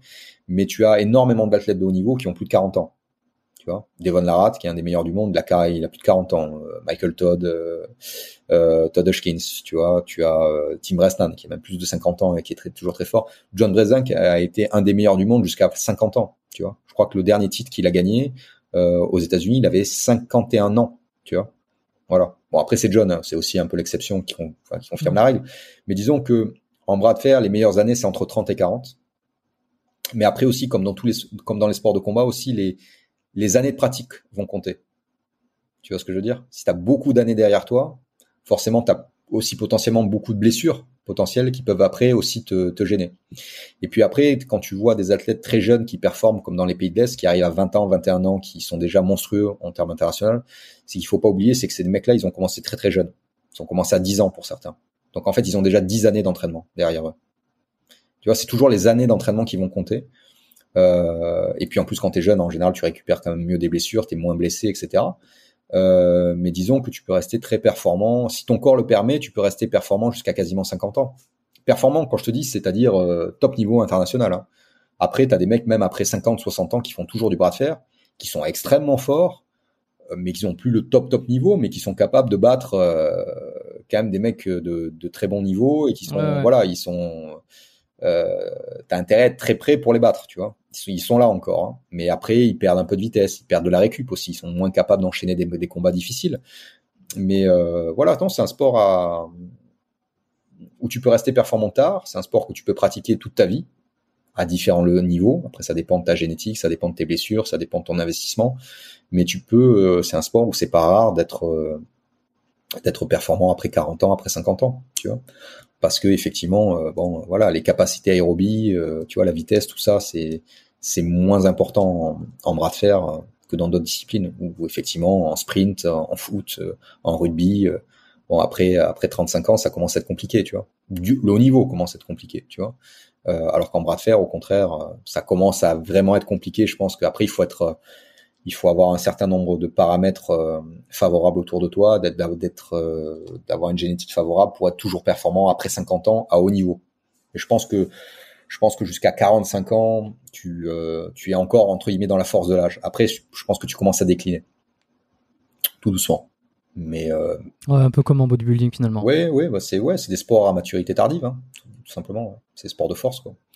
Euh, donc, euh, donc tant mieux. je suis en fait même à 34 ans, je suis relativement jeune encore pour cette discipline-là. T'as même des mecs qui commencent là. Hein, tu as. T'es large. On va te voir gagner ce championnat du monde. Eh ben, j'espère, j'espère bien. Ouais. j'espère bien, j'espère bien. Tu vois. Eh ben oui, oui, j'espère bien. Mais là, ouais, c'est un petit peu en stand-by là depuis. On va suivre, on va suivre tout ça. Ouais, ma dernière C'est pour ça que je te demandais aussi ta préparation. C'était pour essayer de d'imaginer, de, de, voir comment ça va se passer euh, dans le futur. Ma dernière compète de haut niveau, c'est euh, avril 2019, tu vois, où je me suis préparé pour affronter le numéro mondial de ma catégorie, qui est bulgare, Krasimir Kostadinov. J'ai perdu 4 à 1, euh, mais bon, je l'ai pris en round. Je crois que je suis, euh, on est deux athlètes cette année-là à l'avoir battu en compétition. Euh, donc je suis assez content de ma perf. Après, peut-être que tu avais vu l'interview après euh, où j'en parle. Euh, donc il est nettement, nettement dessus. Après lui, c'est son métier. Lui, il fait que ça. hein. C'est un athlète de haut niveau en Bulgarie. Il fait exclusivement du bras de fer. Euh, il gagne suffisamment d'argent euh, pour, pour en faire euh, pour en faire son métier. Et euh, donc j'étais à Ouais, à temps plein, quoi. ouais, bah, à temps plein. ouais. Il fait vraiment que ça. Euh, donc j'étais assez content de ma perf. Euh, et comme je te disais, ça montre que je suis capable, tu vois. Mais après, ça a montré aussi pas mal de mes failles, c'est-à-dire la capacité à répéter, tu vois, un match dur par rapport à lui, qui avait beaucoup plus d'endurance que moi, une capacité à répéter les matchs, euh, un peu plus aussi sur certains axes, un peu plus complet aussi que moi.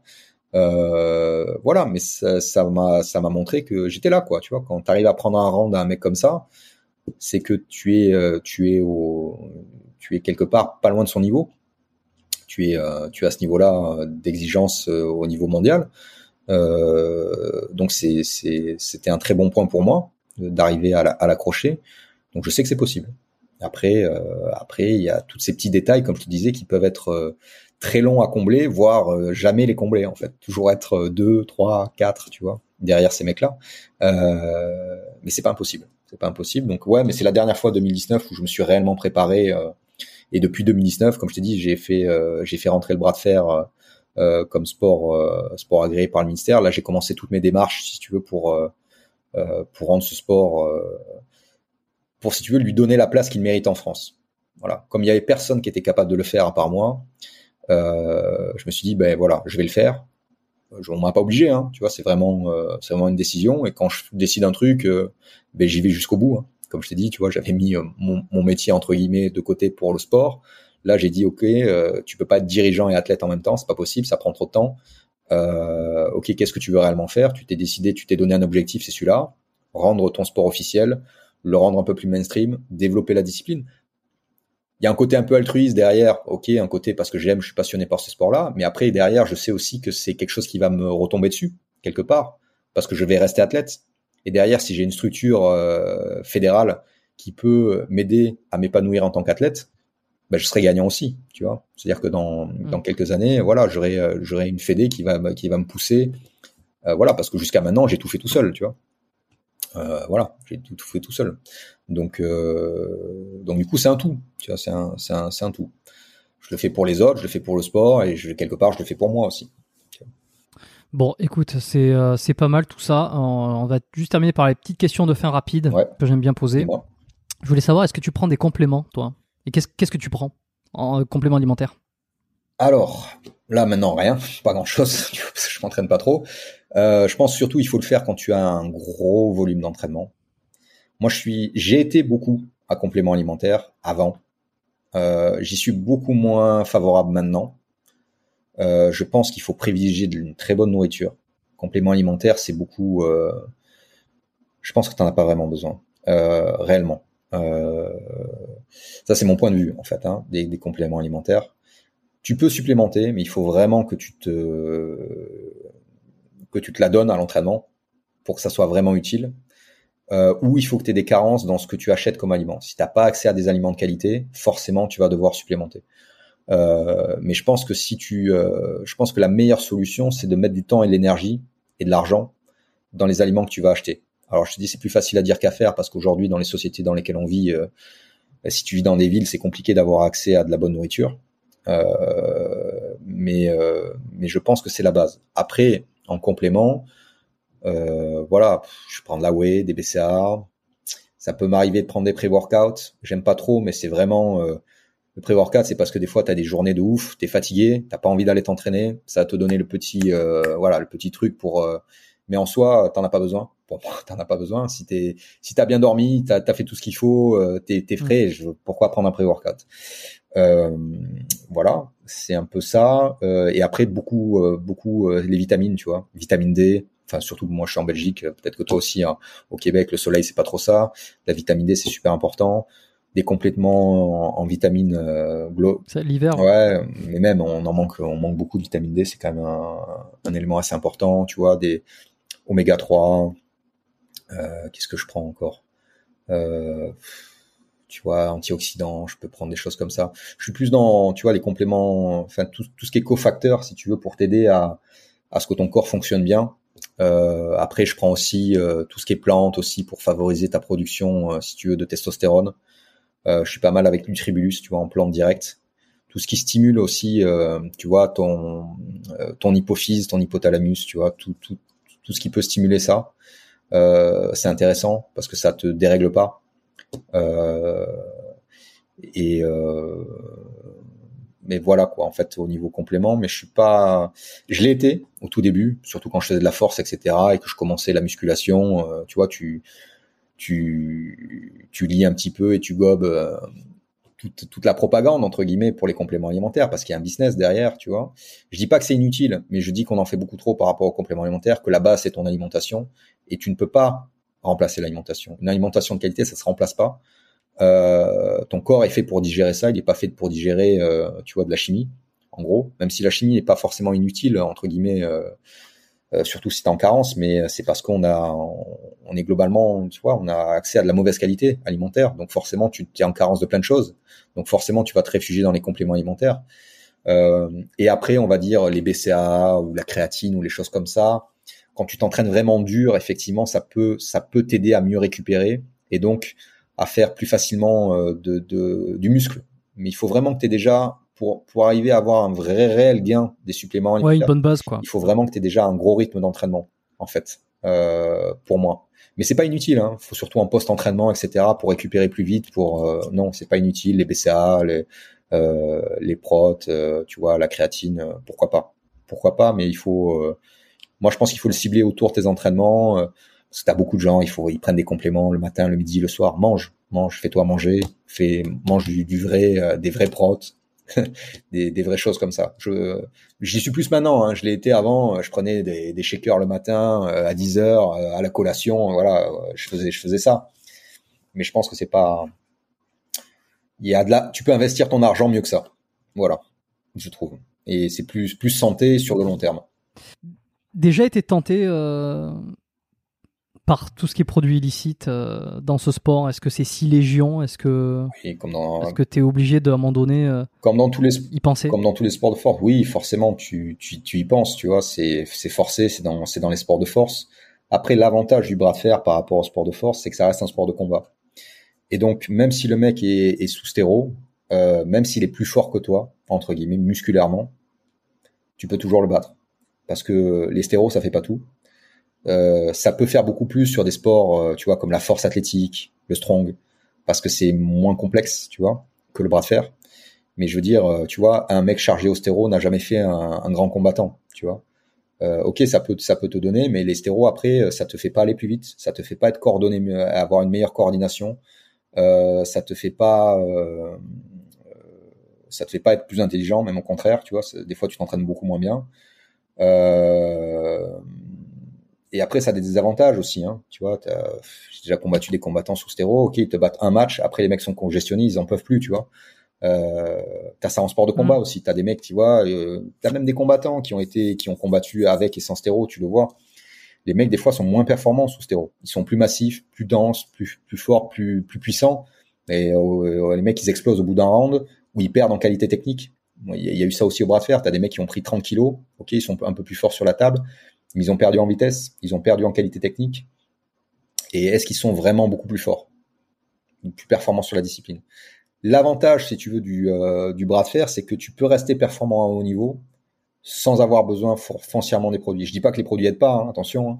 Euh, forcément. Mais à part les stéros, euh, qu'est-ce qu'il y a d'autre comme produits qui peuvent être utilisés Ouais, il y a, y a beaucoup pour la récup, effectivement. Tu vois, tous les produits pour la récup, effectivement, tu vois c'est que ça soit la GH, que ça soit, que ça soit les peptides, que ça soit, tu vois, que ça soit ça. Il y a, voilà, aux États-Unis, ça s'utilise beaucoup, en Russie aussi. Euh, ils ont accès plus facilement euh, aux produits euh, euh, que, que, que nous en, en, Europe, quoi. Tu vois. Non, après, le dopage, il est, il est inhérent à ce sport-là. Après, moi, en France, j'ai fait en sorte, tu vois, maintenant, on est officiel. On est contrôlé par par la, la FLD, tu vois, l'Agence française de lutte antidopage. Euh, moi, je peux comprendre, si tu veux, le dopage à haut niveau. Bah, c'est pas quelque chose que je, je suis fan, si tu veux. Hein. C'est pas moralement, c'est pas défendable. Euh, après, quand ça devient ton métier, quand ça devient des choses comme ça, euh, que tu nourris ta famille avec et qu'il faut faire de la perf et que les mecs en face le font. Moi, ce que je dis, c'est que il y a des compétitions, par exemple les championnats du monde, les championnats d'Europe, les championnats nationaux comme en France, il y a des contrôles. Tu vas faire une compétition où il y a des contrôles. C'est une compétition qui a vocation à être clean. Tu viens clean. Il y a des compétitions professionnelles qui existent. Il n'y a pas de contrôle. On sait que les mecs, tu peux arriver chargé. Tu peux te charger ou tu ne peux pas, ou tu peux arriver clean si tu as envie. Mais si tu es chargé, ne viens pas faire des compétitions clean.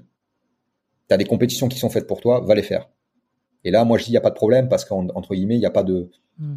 Oh, voilà, c'est, c'est, c'est, on va dire, c'est clair, c'est, c'est net, c'est sur table.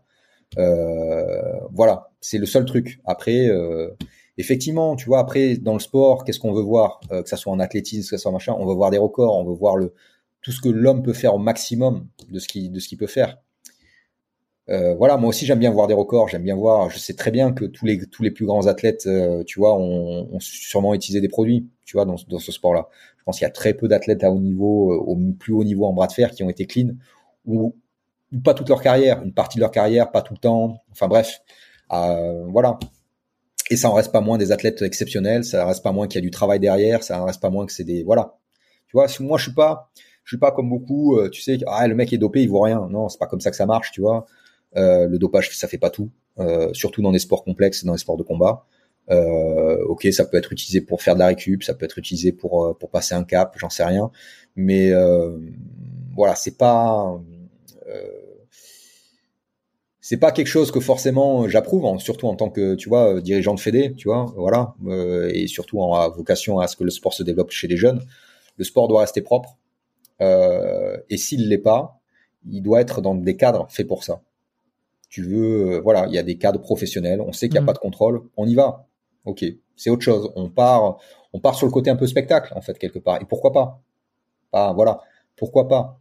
Mais après, ça pose aussi des problèmes. C'est des, produits, c'est tu mets, même si les gars sont au courant, même si les gars ils font ça pour d'argent, même s'ils gagnent leur vie avec ça, c'est pas anodin aussi. Hein. Ils risquent, euh, c'est la santé aussi des mecs que tu mets en jeu. Mais euh, même si même s'ils le font, hein. enfin s'ils le font de manière éclairée, hein, les mecs ils sont pas ils sont pas dupes, les mecs quand ils arrivent à ce niveau-là, c'est des mecs intelligents, donc euh, donc voilà. Après c'est un sujet qui est complexe, le sujet du dopage, tu vois. Euh, c'est ouais, ça pourrait prendre un, truc un truc en entier, mais Oh, j'en ai parlé hein, du, du, du, dopage, j'en ai, j'en ai parlé dans pas mal d'épisodes. Il y en a certains qui sont intervenus sur ça euh, plus spécifiquement et effectivement hein, dans tous les sports, il y a une partie euh, euh, de, de, de, produits, d'utilisation de produits. Bon, ça fait, enfin, ça fait partie du, du truc. ça veut pas dire forcément qu'il faut, comme tu dis, accepter, mais je pense qu'une compétition qui se veut qui se veut naturelle, sans, sans produit, et d'autres compétitions qui sont un petit peu plus ouvertes, c'est bien pas de respecter, mais euh, bon, quand les choses sont claires, c'est mieux que quand elles le sont pas. C'est bien qu'il y ait les deux, parce que les deux aussi apportent au bras de fer. Effectivement, tu auras toujours les gens pour décrier, oui, les cons, là, il faut que tout soit naturel, et en même temps, ces mecs-là, ils vont acheter des pay-per-view, t'as que des mecs chargés, tu vois, parce que c'est là où il y a le spectacle, tu vois, c'est ça qu'on veut voir. Non, mais c'est la réalité, elle est là. Il y a une hypocrisie là-dedans qui est, qui est énorme, tu vois.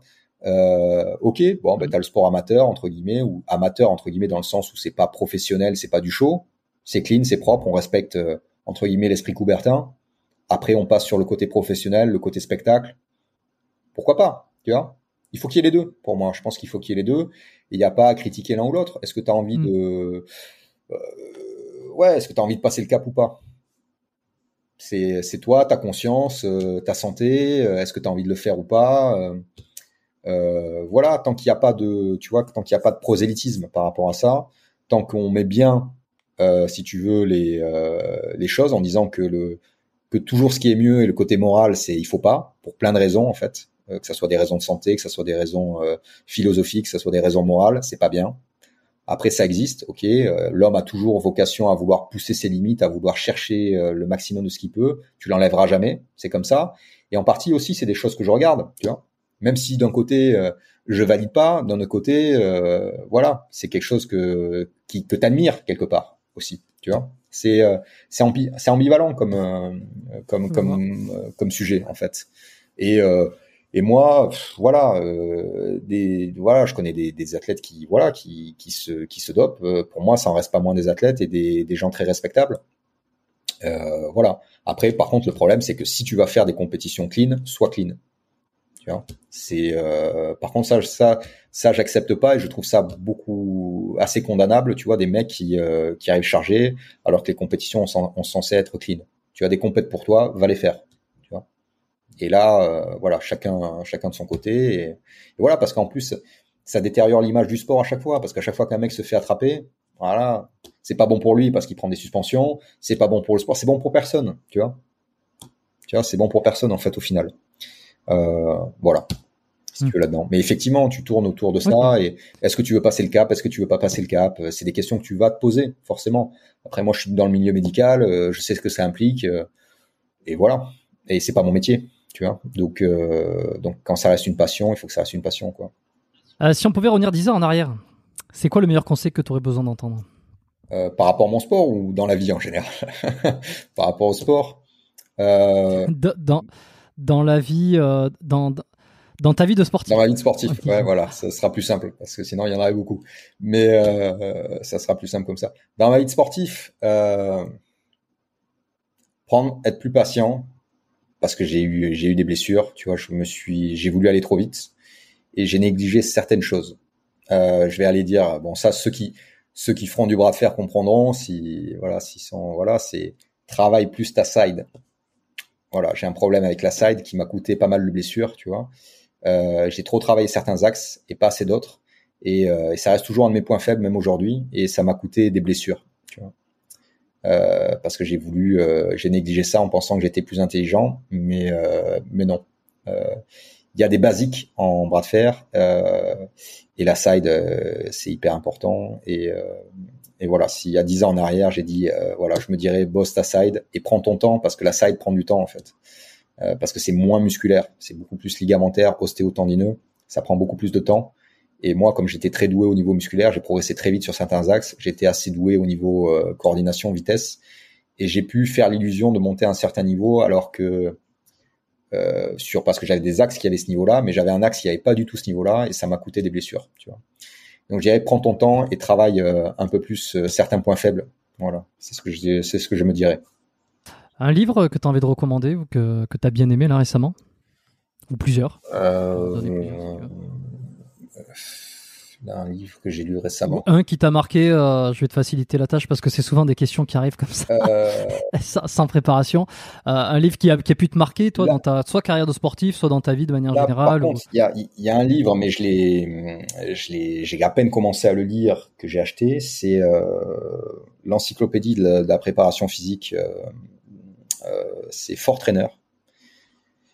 4, tu vois, Fort Trainer. Ouais. C'est euh, une, une, maison d'édition française. Ouais, ben j'ai reçu, euh, j'ai reçu euh, Laurent Labatte, qui est le, le, le, le fondateur et directeur de, ouais, de, de, de Fort Trainer. De, de Fort Trainer. on lui passe le coup. Si, si regarde, j'ai, je viens, je viens de le commander. Je l'ai reçu il y a, il y a une semaine. J'ai pas eu le, j'ai pas eu le temps. Je l'ai feuilleté à peine. Tu vois, j'ai pas eu le temps de le dire du tout. Donc je pense que ça sera une des lectures qui va me marquer forcément puisque j'ai commandé ça. Et après, on va dire un livre qui m'a marqué. Ouais, mais après c'est des c'est des auteurs polémiques. On va pas on va pas les citer. Euh, c'est des auteurs, on va pas, ah. on va pas les citer euh, parce que ça, ça va pas m'aider.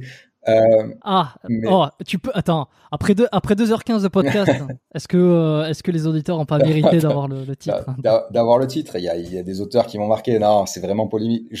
J'aurais pas été dirigeant, j'aurais pu te le dire, tu vois, mais euh, si j'avais été que athlète, non, il y a des auteurs qui sont polémiques. Euh, en France, c'est compliqué. Euh, il y a, il y a des, tu me le diras en. Ouais, il y a des choses qui sont compliquées à dire.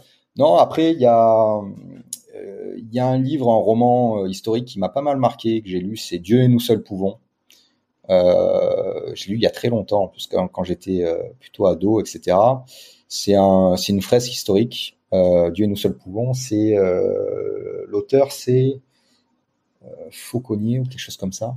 Euh, de, de, Foucault, Foucault peut-être l'auteur. Attends, je vais te dire. Foucault, il me semble, l'auteur du livre. Et c'est une fresque. Oh, Folco. Voilà, Folco. J'étais, j'étais, j'étais dans ces eaux-là, quoi. C'est un livre que j'ai lu il y a très longtemps et qui m'a, qui m'a pas mal marqué. C'est une fresque historique qui se passe dans le, dans le, dans, dans le sud de la France, en fait, par rapport à un, comment ça s'appelle, un, mince, un, un bourreau. En fait, le métier de bourreau à travers, euh, à travers les, à mmh. travers les siècles, en okay. fait, hein, et jusqu'au dernier bourreau en France et euh, c'est un livre très bien écrit, euh, très sourcé, qui est, euh, qui est basé sur une réalité, mais qui est romancé en fait. Hein. C'est une histoire qui n'a pas vraiment eu lieu, mais qui est basée sur des, sur des faits réels. Et, et voilà, c'est un livre qui m'a marqué. C'est une lecture, voilà, c'est c'est un roman historique qui m'a qui m'a vraiment marqué par dessus. voilà, c'est une lecture et après et après, ouais, des auteurs qui sont moins moins recommandables. mais euh, on en parlera en privé. Bon, mais ceux-là, on va pas les dire en public. Tu, me, les diras après parce que moi, je suis curieux et euh, je, suis, je, suis, curieux. Bon, bref, je laisserai les liens euh, directement dans les notes de l'épisode, dans la description pour des, des, deux livres que tu viens de citer. écoute, c'est pas mal tout ça. où c'est qu'on te retrouve, Emeric, si on veut suivre ta future préparation Si en 2023 on va croiser les doigts pour que euh, pour toi pour que tout se passe euh, à merveille. Où c'est qu'on te suit T'as Instagram, t'as un YouTube Instagram, j'ai une chaîne YouTube effectivement. Euh, après il y a le site de la fédération française puisque voilà je, je m'en occupe donc la, la FF Force. Euh, ffforce.fr donc il y a toute l'info, toutes toutes les informations et les nouvelles et les news par rapport au, au bras de fer sportif en France. Euh, mon Instagram, effectivement, ma page Facebook aussi, où je, je communique là-dessus et je donne les infos importantes par rapport au, au bras de fer, son évolution. Et puis, c'est les, les, endroits où on peut me contacter euh, euh, pour avoir des infos par rapport à la discipline, que ce soit euh, pour pratiquer, pour créer un club, euh, peu importe. Toute, toute information relative au bras de fer, à l'entraînement, tout, tout, est là. Ouais. Ok, bon ben pareil, hein, je laisse les liens euh, dans les notes pour ceux qui veulent cliquer et directement aller s'abonner à tes réseaux, à ta chaîne YouTube. Euh, c'est vrai qu'on aimerait, euh, alors c'est, ça prend du temps, hein, on, le sait, mais je pense qu'il y en a beaucoup qui aimeraient que ta chaîne YouTube ouais, et, plus de vidéos. On m'a déjà dit, mais si tu veux, voilà, moi je préfère faire voilà des vidéos avec des gens comme toi. dont c'est l'activité, on va dire. moi, je fais des, j'ai pas même fait de vidéos avec justement Bras de fer sportif la chaîne comme on, en parlait tout à l'heure en, off avec euh, donc des youtubeurs comme euh, Iron Quest. J'ai euh, j'ai pour projet avec pas mal d'autres mhm. d'autres influenceurs. Ouais. Walmite aussi, j'avais fait. Walmite, ouais, fait, quelques vidéos avec aussi de de fer. Avec d'autres d'autres youtubeurs un petit peu dans le sport, avec Baptiste Marché, je dois faire aussi. je sais que tu l'avais interviewé, mais avec lui aussi, on doit faire quelque chose. Euh, Papacito aussi. Bon, après, on va voir parce que maintenant, ça commence à être polémique aussi, mais euh, ça commence à être compliqué pour eux. Mais euh, non pas que j'apprécie pas ce qu'ils font, mais euh, mais moi après, j'ai des euh, j'ai des je me représente pas tout seul, je représente une autre chose, enfin je représente une discipline, donc je dois être, je dois rester un peu neutre aussi quand même euh, dans, dans, l'approche que. Je comprends ce que tu. Euh, Politiquement, tu, ouais, pas, tu, tu, prends pas de. Faut pas, il faut, ah, il faut pas parce que j'ai j'ai un rôle, tu vois, en tant que dirigeant, donc euh, je, je n'engage pas que ma personne quand je parle en fait.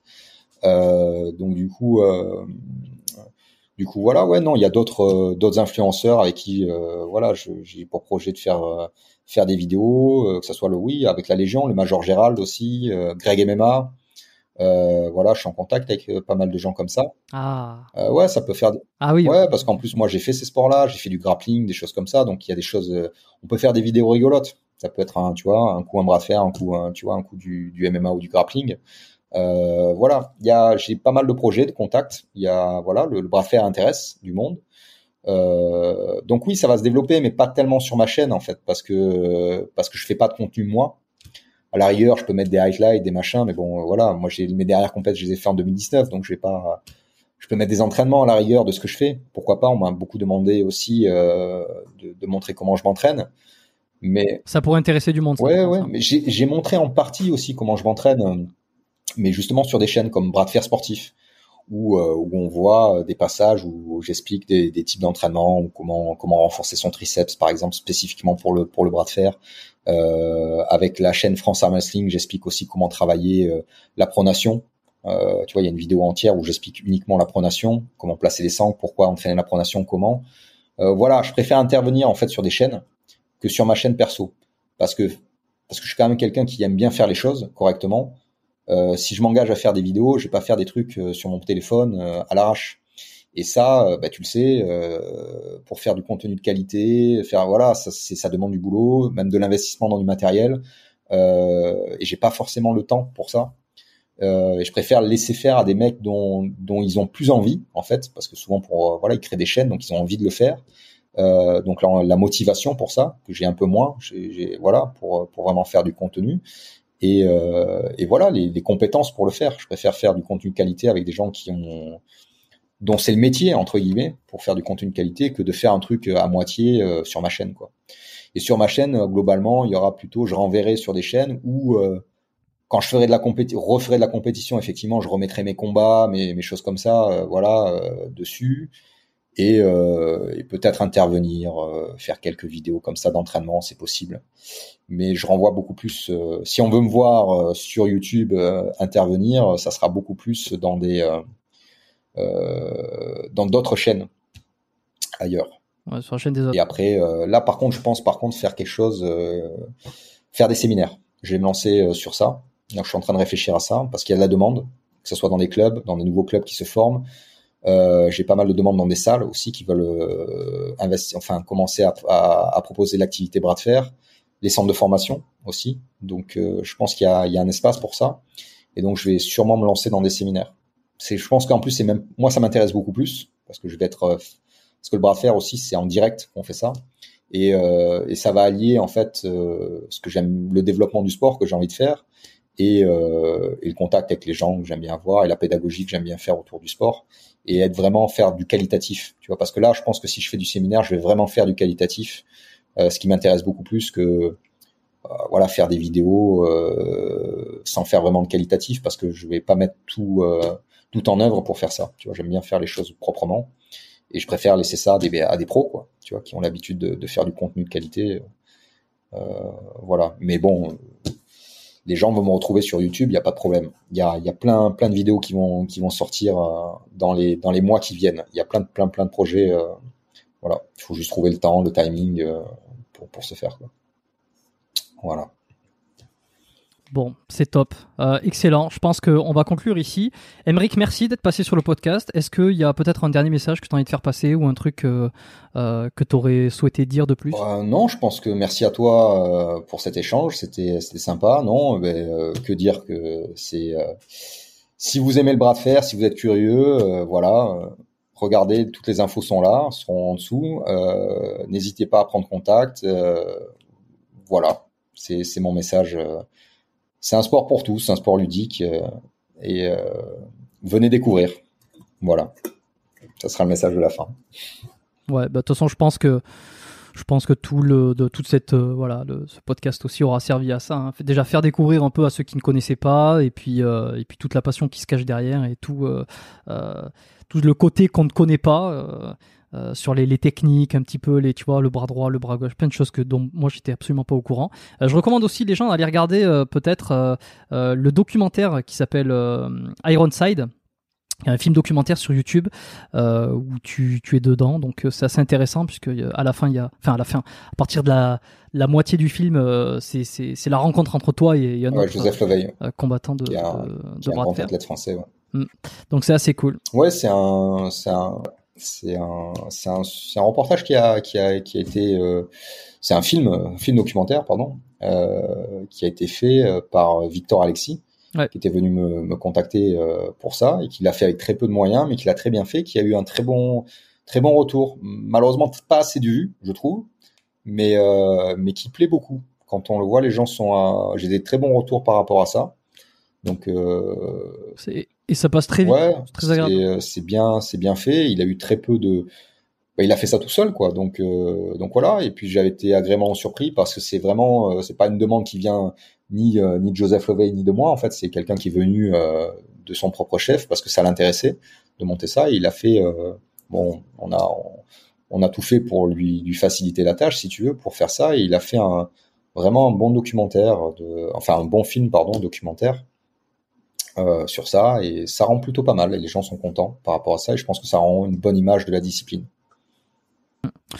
Ben, je vous laisse tout ça dans les notes. Vous pouvez les regarder, aller fouiller un petit peu et puis euh, et puis consulter si ça vous intéresse. Merci à tous d'avoir écouté euh, cet épisode, d'avoir euh, été là jusqu'à la fin, jusqu'au bout avec nous. Si ça vous a plu, comme d'habitude, alors pas forcément le pouce bleu si vous êtes sur YouTube, mais c'est surtout euh, partager l'épisode hein, sur une story Instagram. Euh, si vous l'écoutez sur Spotify, vous pouvez faire directement une, partager directement en story. Euh, sinon, sur Apple Podcast, moi j'aime bien que vous ayez laissé une petite évaluation de 5 étoiles avec le commentaire. voilà, ça permet d'avoir le feedback. Si vous voulez me donner les feedbacks perso, faites dérouler la description, vous avez le, mail du podcast. Euh, comme ça, vous pouvez m'écrire directement si jamais vous avez une recommandation d'invité ou quelque chose en particulier. Voilà, merci. On se retrouve la semaine prochaine pour un nouvel épisode. Et puis, euh, portez-vous bien. Et puis voilà, bye. Bye.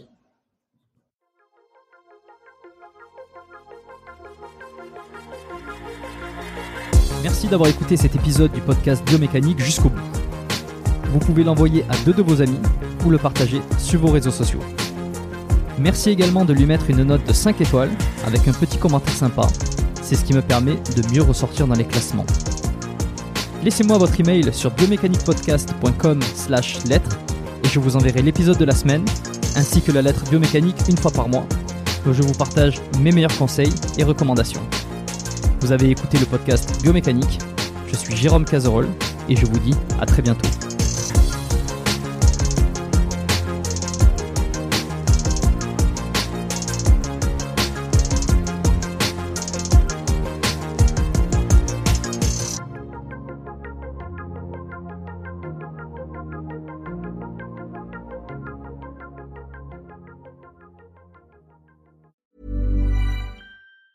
Planning for your next trip?